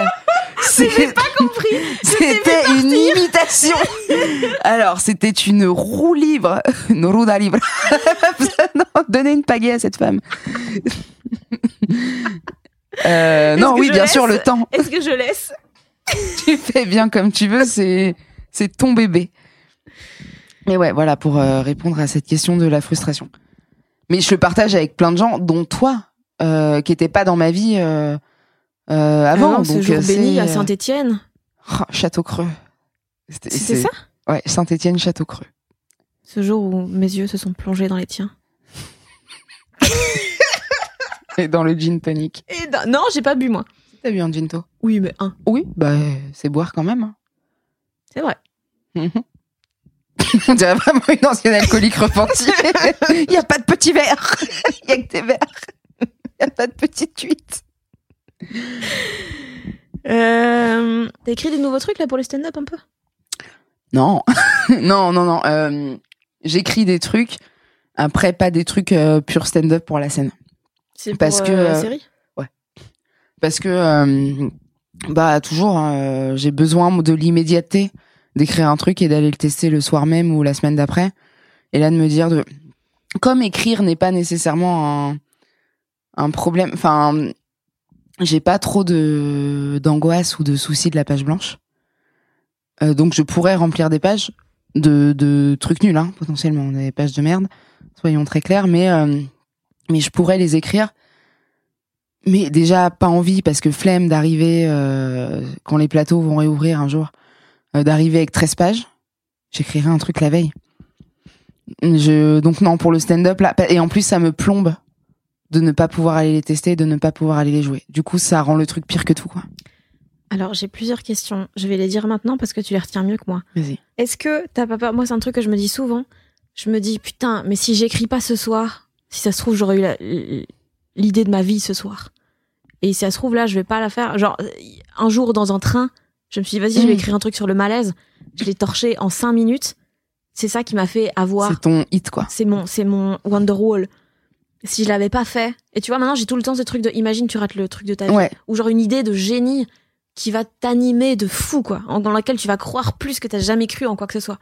non mais c'est marrant parce que euh, j'ai eu la discussion il y a pas longtemps avec un ami sur euh, ce truc de peur de rater le coche. Et c'est plus un truc que je... Pff, vraiment je m'en fous de euh, oui j'aurais peut-être eu l'idée de ouf si je m'étais mis deux heures devant mon ordi à me dire vas-y là tu ponds un truc quoi qu'il t'écris un truc ouais j'aurais peut-être écrit un truc nul à chier et il y a 1% de chance où peut-être j'aurais écrit un truc génial. Mais tant pis je le saurais jamais donc je vais pas en souffrir. Je saurais jamais que je suis passé à côté de ce truc. Donc ça me frustre pas et je suis pas vénère. Donc non j'essaye vraiment de pas me mettre la rate au courbouillon et de pas me créer des angoisses sur des trucs qui sont pas arrivés parce que ça vraiment je l'ai fait beaucoup. Présager et d'anticiper le problème euh, au point que bah que tu crées un problème qui n'existait pas en fait c'est le problème du vide c'est que ça laisse de la place à beaucoup de choses et que à force de euh, à force de vouloir le combler euh, en réglant des trucs euh, non il y avait rien il y avait rien meuf il y avait pas de merde tous les tapis là arrête de le soulever il est bien assieds-toi sur le tapis repose-toi médite mais non non ce, truc sur l'écriture. Et puis, l'avantage d'avoir une chronique quotidienne, ça t'occupe du temps. Faut les pondre, les cinq papiers par semaine déjà de la chronique quotidienne. Donc, déjà, quand je les ai écrits, je suis contente. J'avoue, je me repose un peu là-dessus. J'avoue, Inter et la chronique me donnent une excuse de me dire, euh, bon, attends, j'ai écrit mes cinq chroniques, euh, j'ai plié ma semaine, hein. c'est bon, ça y est, j'ai fait mon devoir de citoyenne, quoi. Est-ce que euh, tu vois le fait d'écrire des chroniques tous les jours comme un exercice qui va te permettre de devenir meilleur et donc au final d'avoir un meilleur spectacle? Ou est-ce que des fois tu dis putain, je, je donne tous mes efforts pour faire un truc qui me sert une fois et ça fait chier quand même Euh, je vois pas ça comme un exercice qui me permettra d'avoir un meilleur spectacle parce que il y a peu de choses, pour ainsi dire rien, que je garde comme Non, mais matériel dans le spectacle. genre tu deviens meilleur en écriture. Oui, euh, ça, non, en fait, ça me, ça m'apprend à écrire vite, ça m'apprend l'efficacité, ça m'apprend la régularité, et ça m'apprend vraiment à muscler cet outil de l'écriture. Deux, on a beau dire, mais c'est fou, quoi. Quand tu te fous devant le truc, t'as pas l'inspiration, mais une fois que tu l'as fait 150 fois, tu sais où faut aller puiser à l'intérieur de ton cerveau. C'est-à-dire? Bah, quand je me mets devant l'ordi pour écrire une chronique et où vraiment où c'est un invité qui m'inspire pas, je dis ok, qu'est-ce qu'on fait dans ces cas-là? Quel angle je prends? Ok, faut un angle. Une fois que t'as l'angle, tu déroules ça. Une fois que t'as ça, allez, cette vanne-là, elle va être absurde et puis après un peu moins. Après, je vais regrouper là-dessus. Ça m'a donné une méthodologie. J'écrivais de manière complètement random et je vomissais un truc sur un papier. Et c'est pour ça que dans mes mes premiers temps de stand-up, quand je revois les vidéos, il y a des vannes, il y a des punchs, mais c'est extrêmement verbeux. C'est, euh, je parle et je mets un temps abyssal pour arriver à la vanne et au truc qui fait rire. Là, ça m'a appris à resserrer, euh, resserrer les idées et à couper énormément. Et maintenant, j'arrive, après cinq mois à écrire des chroniques, à écrire la phrase directement, sans passer par tout un cheminement d'idées euh, pour arriver à ce que je veux dire et à ce que ça soit drôle. Donc ça, c'est une méthodologie que j'espère garder après pour le spectacle et quand j'écrirai des nouveaux sketchs pour pas euh, pour pas installer euh, tout un truc parce que c'était vraiment Fanny les les premières vidéos, c'est pas possible. J'ai cinq minutes d'installation pour une vanne quoi. Ah ouais. Ça vaut pas le coup. Enfin, en termes de ROI, le rendement, on n'est pas bon quoi. Donc ça, ça m'apprend ça, ça m'apprend la méthodologie et ça m'apprend ouais l'efficacité. Faut qu'elle soit faite. Faut qu'elle soit faite cette chronique parce que l'émission elle va commencer à 11 h Que la chronique soit écrite ou non, que la chronique soit bien ou non, que l'invité t'ait inspiré ou pas. Donc on va y aller. Et ça m'apprend énormément.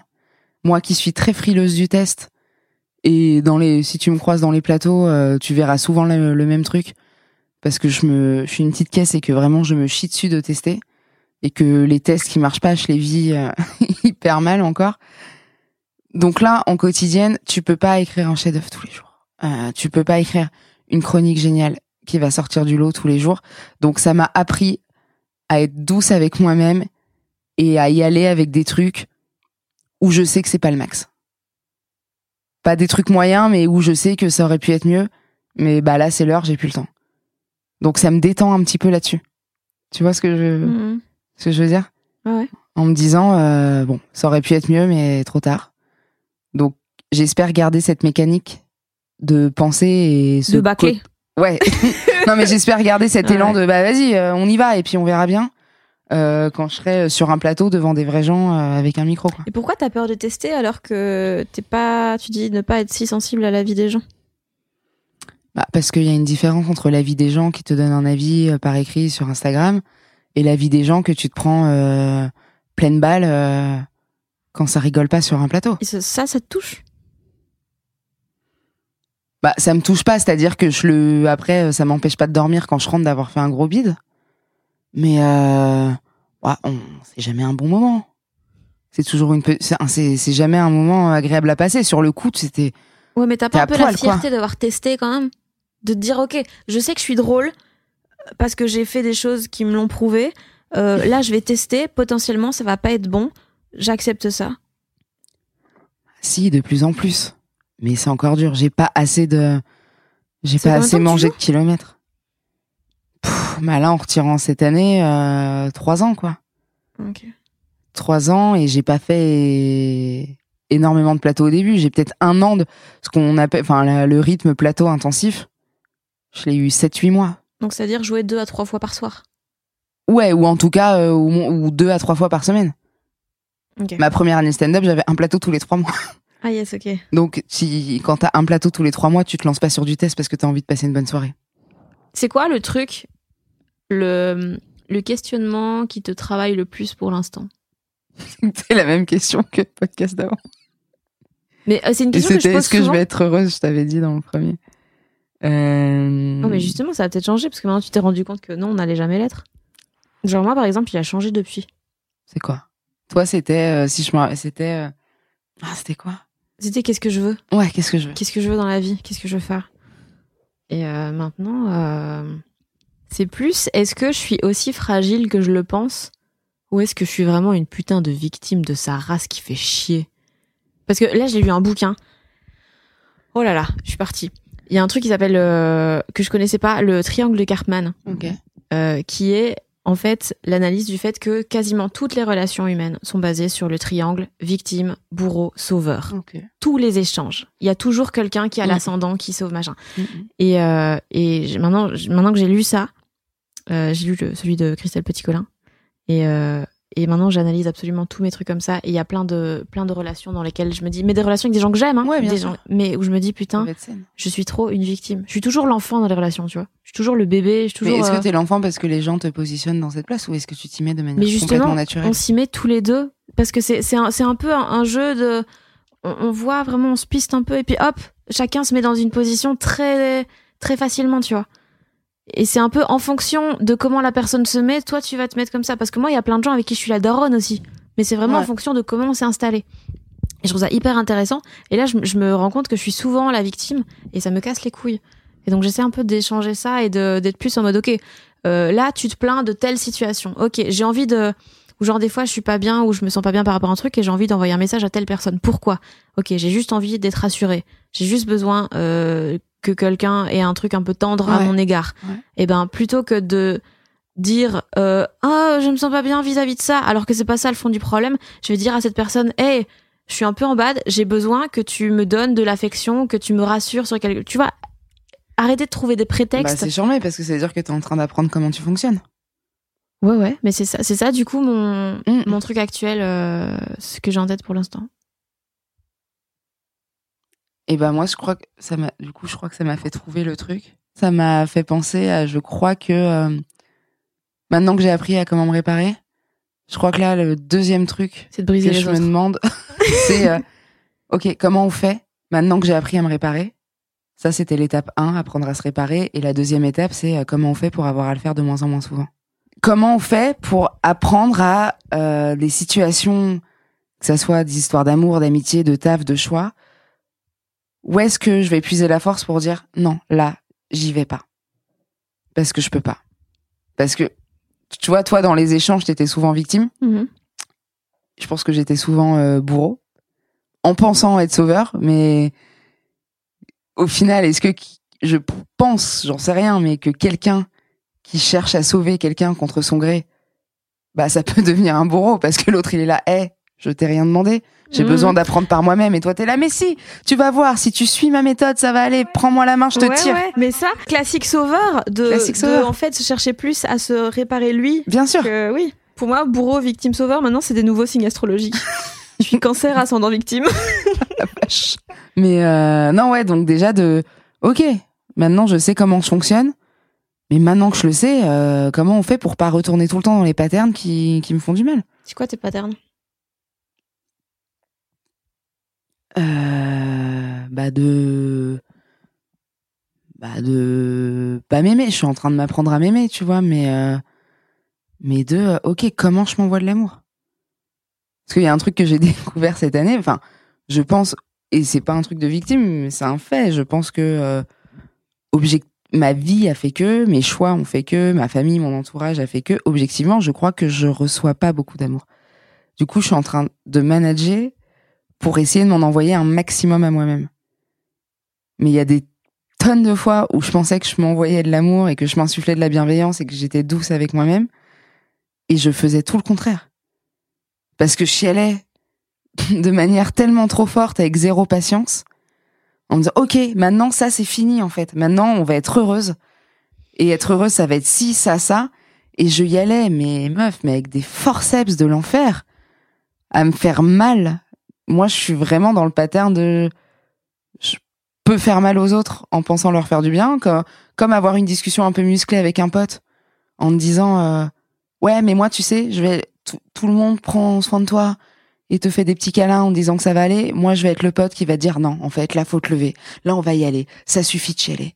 Et en fait, c'est pas ça être un pote. Ça c'est la, ça c'est des phrases de télé-réalité qui nous ont appris à dire, euh, à toujours vouloir être celui qui se démarque, et c'est très égoïste de toujours vouloir être celui qui, qui, qui dit tout haut ce que les autres pensent tout bas. Non, à un moment, l'intelligence sociale et l'intelligence en amitié, et ce qui fait peut-être de toi un bon pote, c'est juste de prendre ton pote, te dire, ok, t'es perdu, là t'es mal, tu pleures ta vie, t'es en train de chialer, je vais pas venir t'assommer avec 4000 solutions que moi j'ai fait dans ma petite limonade intérieure, qui sont des solutions qui fonctionnent pour moi. Je vais juste te prendre ta tête, je vais la mettre sur mon épaule et tu vas chialer. Et on va pas parler pendant une heure parce que là t'as juste besoin de vider un truc et on va chialer et on va explorer ensemble. Et je vais pas te servir un gros plateau de paf devant ta gueule de voilà comment aller bien. Et ça, j'ai appris à plus le faire avec les autres. Euh, mais je suis en train d'apprendre à pas le faire avec moi-même. À me dire, meuf, bah, le manque de douceur qu'on a envers nous-mêmes, je le trouve dingo. C'est zinzin à quel point on, on est ouf. On est ouf. Le mot bienveillance a été, élu mot de l'année il y a 2-3 ans, mais ouais, peut-être les uns avec les autres, mais avec nous, c'est bullshit. On est tous des bourreaux pour nous-mêmes. Il y a plus de sauveurs, il y a plus de victimes. On est, mais euh, on, on, est dégueu envers nous-mêmes. On n'est jamais content, on s'aime pas.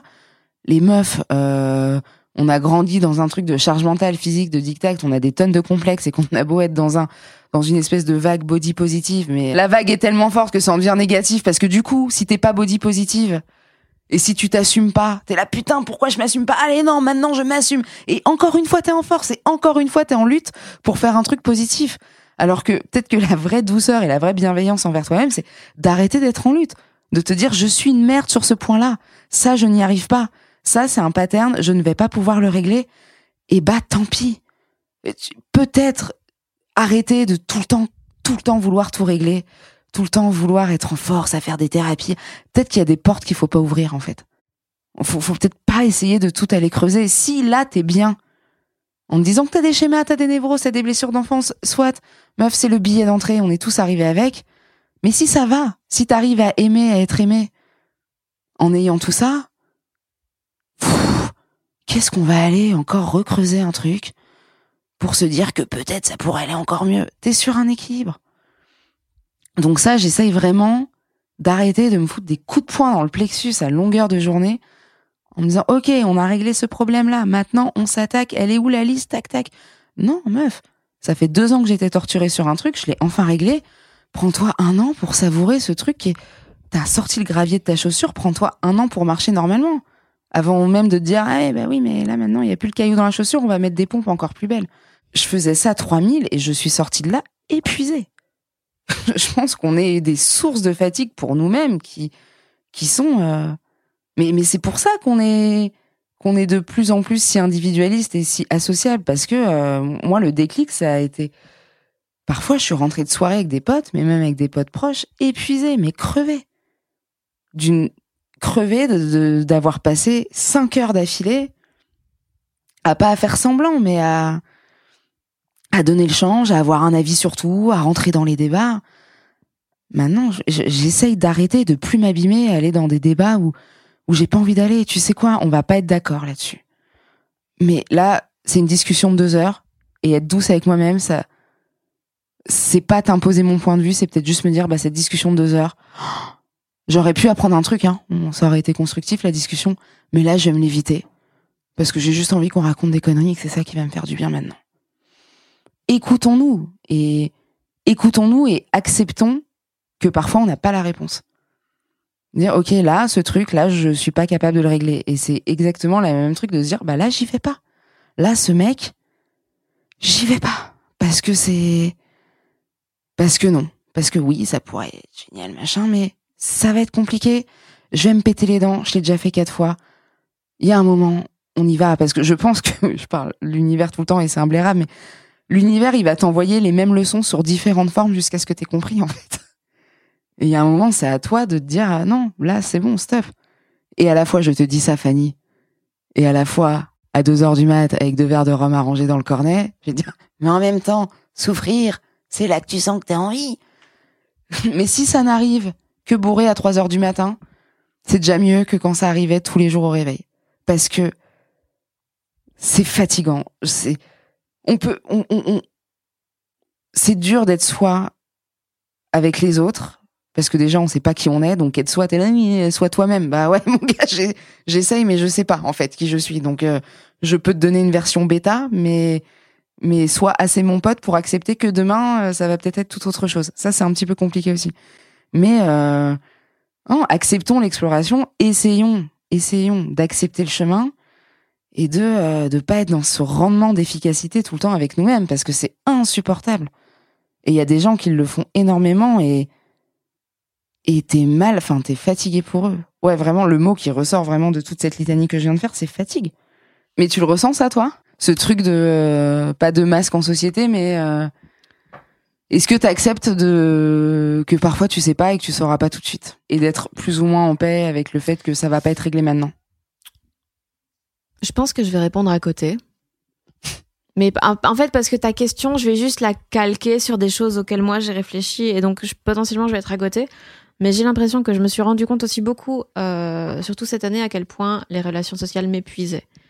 Et, euh, et genre j'en ai besoin et elles me manquent, mais ça m'épuise très très vite. Et je sais que euh, des fois, je vais faire un truc, et ben le soir, je dois me caler du vide Ouais. parce que je vais être épuisée d'avoir parlé, d'avoir euh, euh, ouais, avoir du répondant, avoir des machins, euh, euh, correspondre aux attentes que les gens ont de toi et tout, même si ce sont des gens que t'aimes et tout, ou même euh, être euh, essayer d'être une bonne amie, tu vois. Mais donc euh, donc voilà, je me suis rendu compte que j'avais besoin de ouais de beaucoup de temps seul. Bon ça je le savais déjà, mais là je me suis rendu compte de la fatigue que ça a créé en moi. Et au niveau de en fait, j'ai tendance, et c'est pour ça que je dis que pour l'instant, je suis beaucoup une victime, c'est parce que j'ai tendance à énormément extérioriser tout pour ne pas qu'il y ait de quiproquo, tu vois. C'est genre, moi, je, on se rencontre, on, on bosse ensemble, on, on fait des trucs ensemble, on devient copine et tout.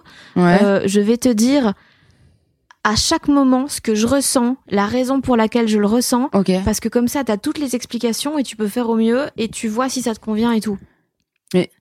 J'ai l'impression que tu fonctionnes euh, socialement pour te connaître un peu, que les gens avec qui t'arrives à être très amis, très proches, c'est des gens à côté de qui t'arrives à être seul. Oui, ah oui, putain, ça c'est la meilleure vie. hein. C'est fou, hein C'est incroyable. C'est un truc que j'ai débloqué dans ma tête il y a pas longtemps, mais de putain, les gens avec qui tu peux faire ta vie, c'est des gens à côté de qui tu peux être seul, mais ensemble. Ouais, ouais. Putain, meilleure vie, moi, quand Je rêve que mes potes me disent, vas-y, je passe chez toi et, et je lis. Bah putain, mais oh Mm. Et puis, surtout dans les relations personnelles, c'est c'est pas de l'amour d'arriver à dire je suis comme ci, comme ça, parce que est-ce qu'il y a rien de pire que tu fais un reproche à quelqu'un en disant ah tu sais ça me fait un peu de la peine quand tu me parles sur ce ton ou, ou que tu te comportes comme ça la pire réponse que tu peux donner à quelqu'un c'est ah bah ouais mais je suis comme ça. Écoute je suis comme ça c'est comme ça que je fonctionne donc tu prends ou tu prends pas bah je prends pas mon gars. Non mais non mais tu vois à un moment je prends pas. Bah les bonnes relations qui marchent en amitié c'est tu te tu te fonds l'un dans l'autre quand un petit peu. Tu vois, quelqu'un de timide, c'est quoi? Tu vas faire quoi? Tu vas le pousser pour le sortir de sa timidité ou toi tu vas descendre d'un d'un étage, te poser là comme un chat à côté de lui, attendre qu'il vienne, te mettre à son rythme pour que lui il déteint, il va déteindre un peu sur toi et se mettre à ton rythme aussi. Mais il faut pas hésiter à à changer et c'est hyper important mais c'est Faut pas hésiter à changer. pas à changer, à se remettre en question, Mm. ça c'est une évidence, mais à, à essayer de pas se braquer. Là, on, euh, bon, tu vas avoir 30 ans dans pas longtemps, hein, moi je te dis. non D'accord. J'ai 26 Ouais, enfin bon, t'approches Euh, Non, mais calme-toi. à l'horizon, pointe euh, la lumière de ta trentaine, pardon, euh, de, on le dit comme tu veux. Mais tant et si bien qu'on arrive dans des âges où on commence à avoir des amitiés de longue date, et tu commences à avoir des discussions avec des potes où euh, c'est après 10-15 ans, ton amitié elle est mise à l'épreuve, quoi. T'es plus la même personne d'il y a 10 ans. Donc les choses pour lesquelles tu t'es choisi et tu t'es aimé il y a 10 ans, elles sont peut-être plus d'actu. Et la mise à jour peut être super douloureuse. Et si là, t'arrives pas à faire un petit switch sur comment t'es et que ta réponse n'est que euh, ah oui oui je suis comme ça tu m'as toujours connu comme ça euh. T'avais commencé vaguement à, à me parler d'un truc euh, hors podcast où c'était une, une amie de longue date qui, justement, t'avait dit un truc du style J'aime j'aime pas ce que t'es devenu. non Ce- c'était pas j'aime pas ce que t'es devenu c'était meuf je t'aime et j'ai vraiment envie qu'on qu'on reste amis très longtemps euh, mais s'il y a certains trucs que tu changes pas pas dans ce que t'es mais dans ton rapport à moi et dans ta manière d'interagir avec moi, ça va devenir compliqué parce que tu me fais de la peine sur ci, ça, ça. Ah, mais là, je suis dans sa team. Ouais. Mais c'était, je l'ai pas vu venir. C'est une pote très proche. Hein. Ça fait Mhm. partie de mes meilleurs amis. Et elle s'est posée un jour parce que euh, c'était après le déconfinement. C'était après au déconfinement. Ça faisait longtemps qu'on s'était pas vu et on avait un peu bu, on avait fumé des clopes et elle a vidé son sac en me disant euh, parfois t'es hyper dur, tu me parles mal et parfois quand on est avec des gens en groupe, tu peux avoir tendance un peu à me à m'écraser, à faire une vanne. Alors c'est drôle une fois, deux fois, mais c'est toujours la vanne sur le fait que je suis une merde. Enfin, putain, je te jure, mais ça, je me le suis pris dans le plexus parce que pas dans le plexus, genre comment t'oses me dire ça, mais un pote, c'est quand même aussi un moment la personne qui te Mhm. met un miroir devant ta gueule et il y a pas le filtre Instagram qui lisse euh, les défauts quoi. J'étais là putain. Et au fur et à mesure qu'elle me parle, euh, bah, j'ai envie de chialer et je me rends compte que putain ouais, elle a raison quoi.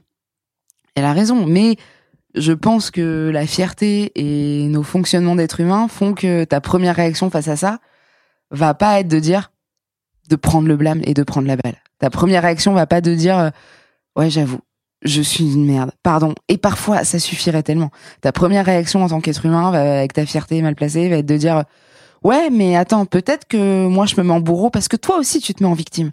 Et sauf que elle, c'est infini parce qu'elle peut te dire hey, mais moi je me mets en victime parce que tu me laisses pas le choix et que t'es en bourreau.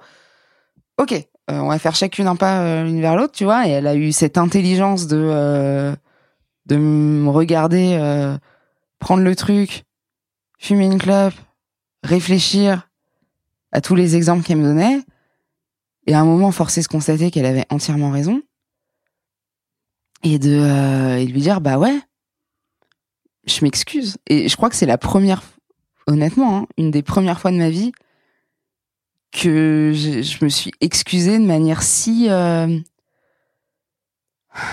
je sais pas, comme, pas penaude, mais de si enfant, si nue, si enfantine, sans, j'avais pas de raison valable de ce comportement. Il y avait rien qui l'excusait, il y avait rien qui le justifiait. Donc juste de dire un vrai pardon. bah là, j'ai pas de j'ai pas d'excuse quoi. Euh, alors d'excuses non, mais de raison. Moi, c'est un truc que je fais souvent aussi, euh, faire des blagues aux gens ou les rabaisser, toujours sur le même sujet, toujours sur les mêmes trucs. Et soit c'est des vieilles frustrations qui ont été mal gérées Ouais. et genre tu tapes dessus en mode ouais c'est des blagues mais euh, tu m'as blessé euh, il y a deux ans euh, le Ouais. 17 février. Euh, où c'est une façon de d'essayer euh, enfin en tout cas moi je fais beaucoup ça pour ça d'essayer de, de faire comme si j'avais l'ascendant. Parce que je sais que je l'ai pas. En mode euh, pour euh, ouais t'as l'ascendant sur moi dans la vie mais regarde comment je t'ai mis une bonne tatane avec ma vanne.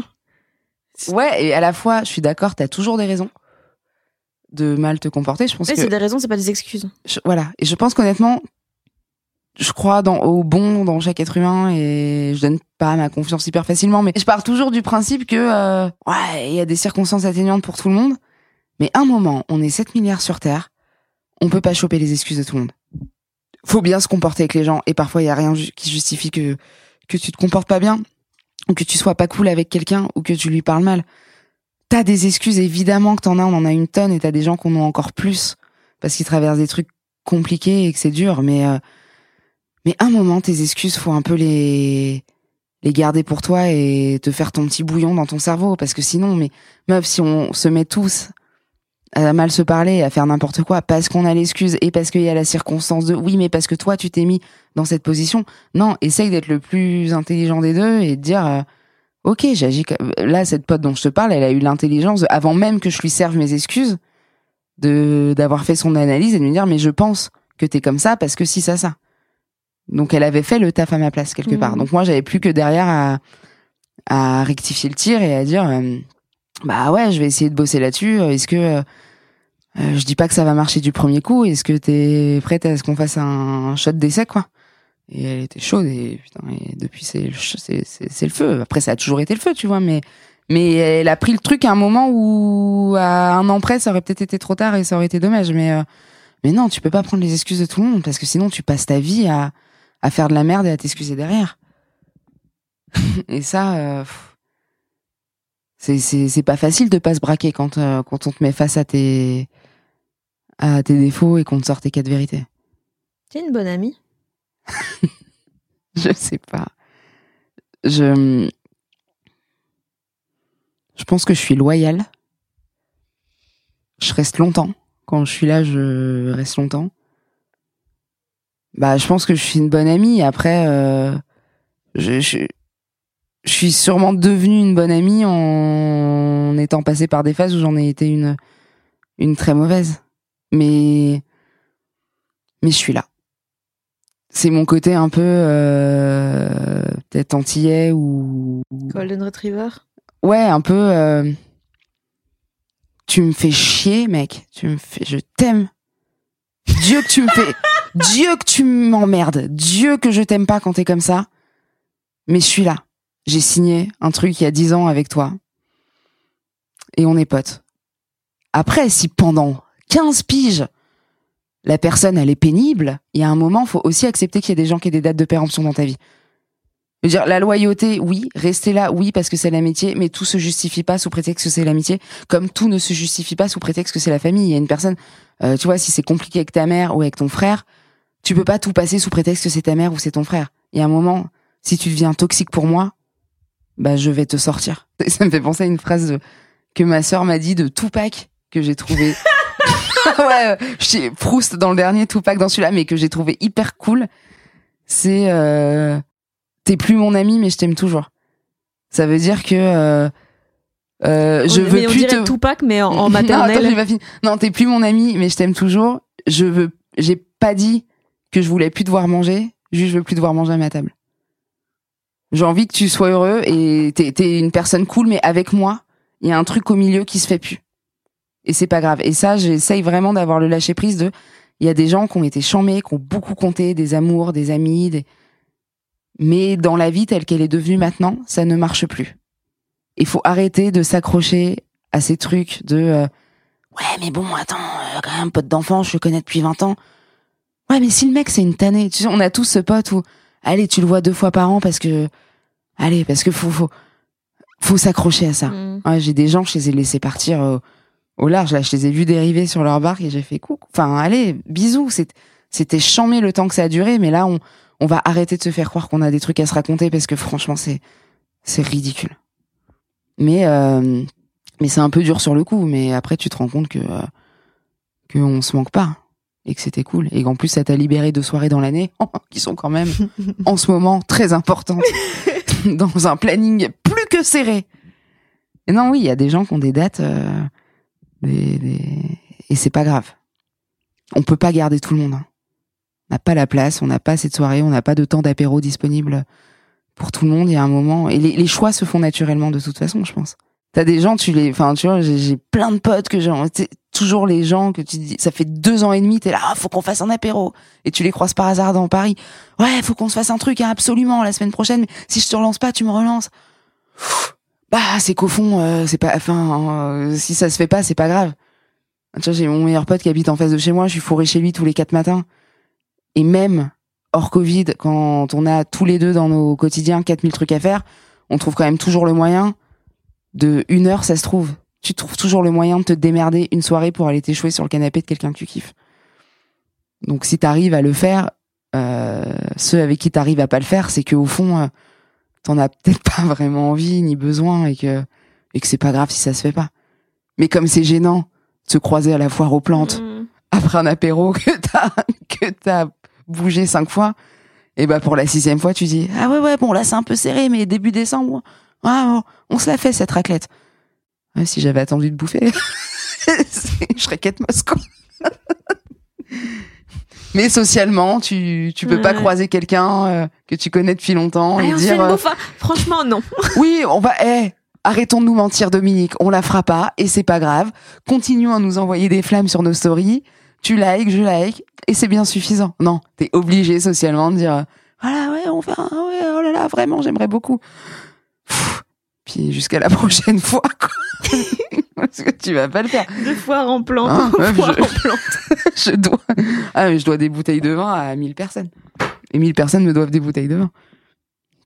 Mais euh, quand quand t'as envie, tu peux. Hein, c'est euh, c'est tu. Je crois je crois que c'est encore un des processus dans lesquels tu décides de rien. Tu sais, c'est c'est des trucs d'atomes. Hein, pourquoi Enfin, Tu vois, toi, par exemple, je te connais depuis à peine un an. Je, te- vois plus que des gens qui sont dans ma vie depuis 10 piges. Non, mais ça raconte Ouais. quelque chose. On Ça- a ça même plus l'excuse. j'ai- plus l'hôtel à Paris. Ouais. Non, mais on a même plus l'excuse du stand-up pour dire on se voit beaucoup parce qu'on se croise en festival et qu'on écrit des trucs. Non, on se voit parce qu'on a envie de se voir. On se voit parce qu'on a Nagui en, ga- en garde alternée. C'est notre chaperon de balle de promo. Mais ouais, Ce serait non. trop stylé, imagine, tu vas au bal de promo, mais accompagné par Nagui. Putain, c'est clair. Pourquoi t'as pourquoi t'as pris ton carnet pendant qu'on parlait Pas mal de trucs en Guadeloupe et il y avait un truc dans ce que tu disais qui me faisait penser à un truc que j'avais écrit que. que euh, Tu notes quoi dans tes carnets? Euh, J'écris beaucoup quand je suis en Guadeloupe. Donc euh, en fait c'est un. C'est-à-dire 9 mois par an? Euh, non mais tu sais là-bas pour moi c'est un endroit où il y a un ancrage qui se fait naturellement. Tu sais on parle beaucoup de paix intérieure, de chemin, de rechercher sur toi-même et tout.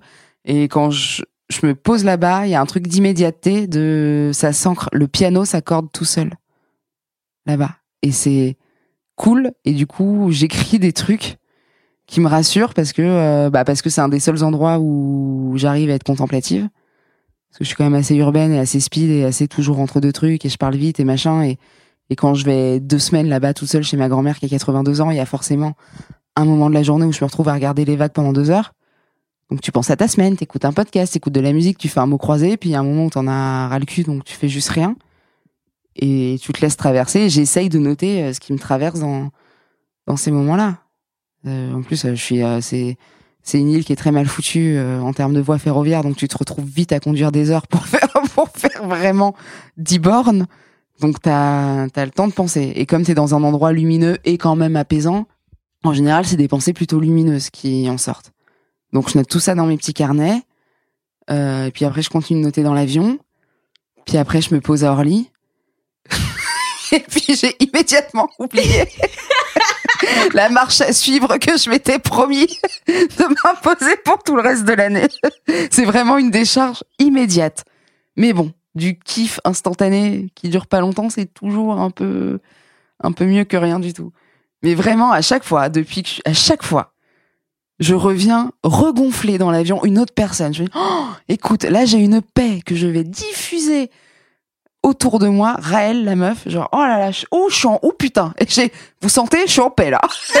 ça se, ah, il y a un truc dans l'air qui a changé, je, je sais pas, mais je, oh, je suis apaisée, dis donc. Et je rentre dans le Uber, il me parle d'un truc qui me saoule et j'ai envie de cramer le monde à nouveau. et je rentre, je fais tourner une machine, je me fous sur Air Caraïbes pour voir c'est quand les prochains billets pour être apaisé pendant 10 jours. Et ça va être ça jusqu'à ce que je meure, je pense. Au Havre, contre un phoque.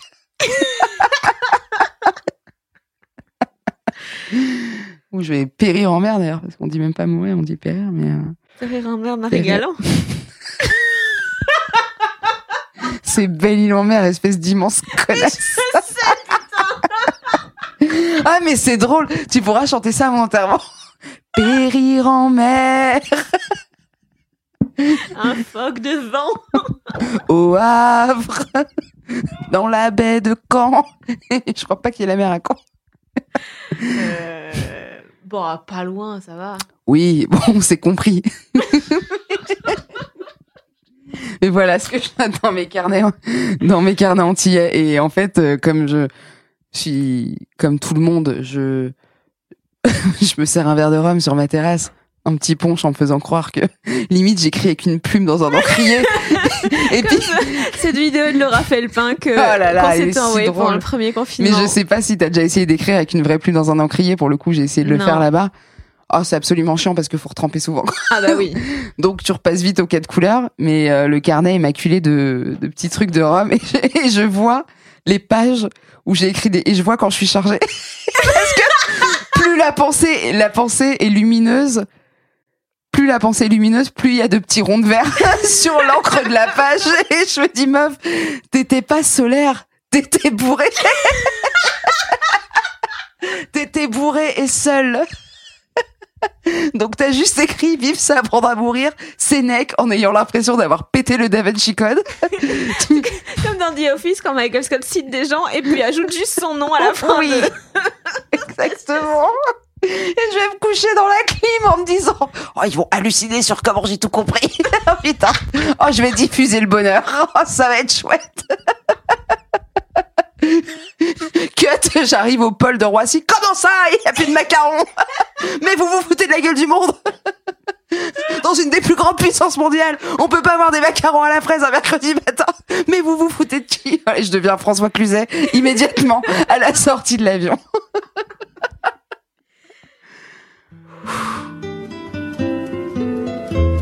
J'espère que l'épisode vous a plu. Morgane Cadignan sera en spectacle au Métropole à Paris dès que les théâtres rouvriront. Et elle a aussi pas mal de dates de tournée en France, en Belgique. Je mets le site de réservation des billets dans la description. Et j'y mets aussi des liens vers ses réseaux sociaux et ses chroniques sur France Inter. Prochain épisode dans deux semaines, ce sera avec Thomas VDB. Et pour être sûr de ne rien rater de tout ça, vous pouvez vous abonner aux gens qui doutent via toutes les plateformes habituelles, YouTube, Spotify, Deezer, Apple Podcast. Vous pouvez aussi soutenir l'émission en mettant des étoiles et des commentaires sur iTunes iTunes, voire en faisant des dons de la somme de votre choix via Patreon.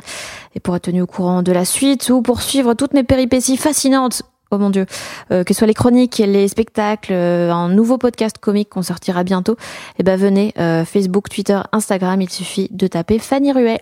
Bisous Et j'oubliais de vous dire que cet épisode avait été mixé par le fabuleux, l'incroyable, le le gigantesque, on peut le dire, Maxime Moitieu, mais oui. Mais j'étais une enfant assez mutique. Est-ce que tu peux me faire une fausse intro? Genre, je vais mettre ça comme extrait, euh, en mode comme si c'était un truc que tu avais dit dans le podcast. Hyper introspectif? Ouais. Bah, c'est vrai que, euh, que bizarrement, euh, faire des rêves érotiques avec dedans des animateurs TF1, ça m'a un petit peu éloigné de cette peur de la mort. Je crois que ça a un petit peu guéri ça. Donc je pense, ouais, ouais, j'ai pas peur de le dire, que, euh, que le PAF m'a aidé un petit peu à me conforter dans, dans la pensée socratique.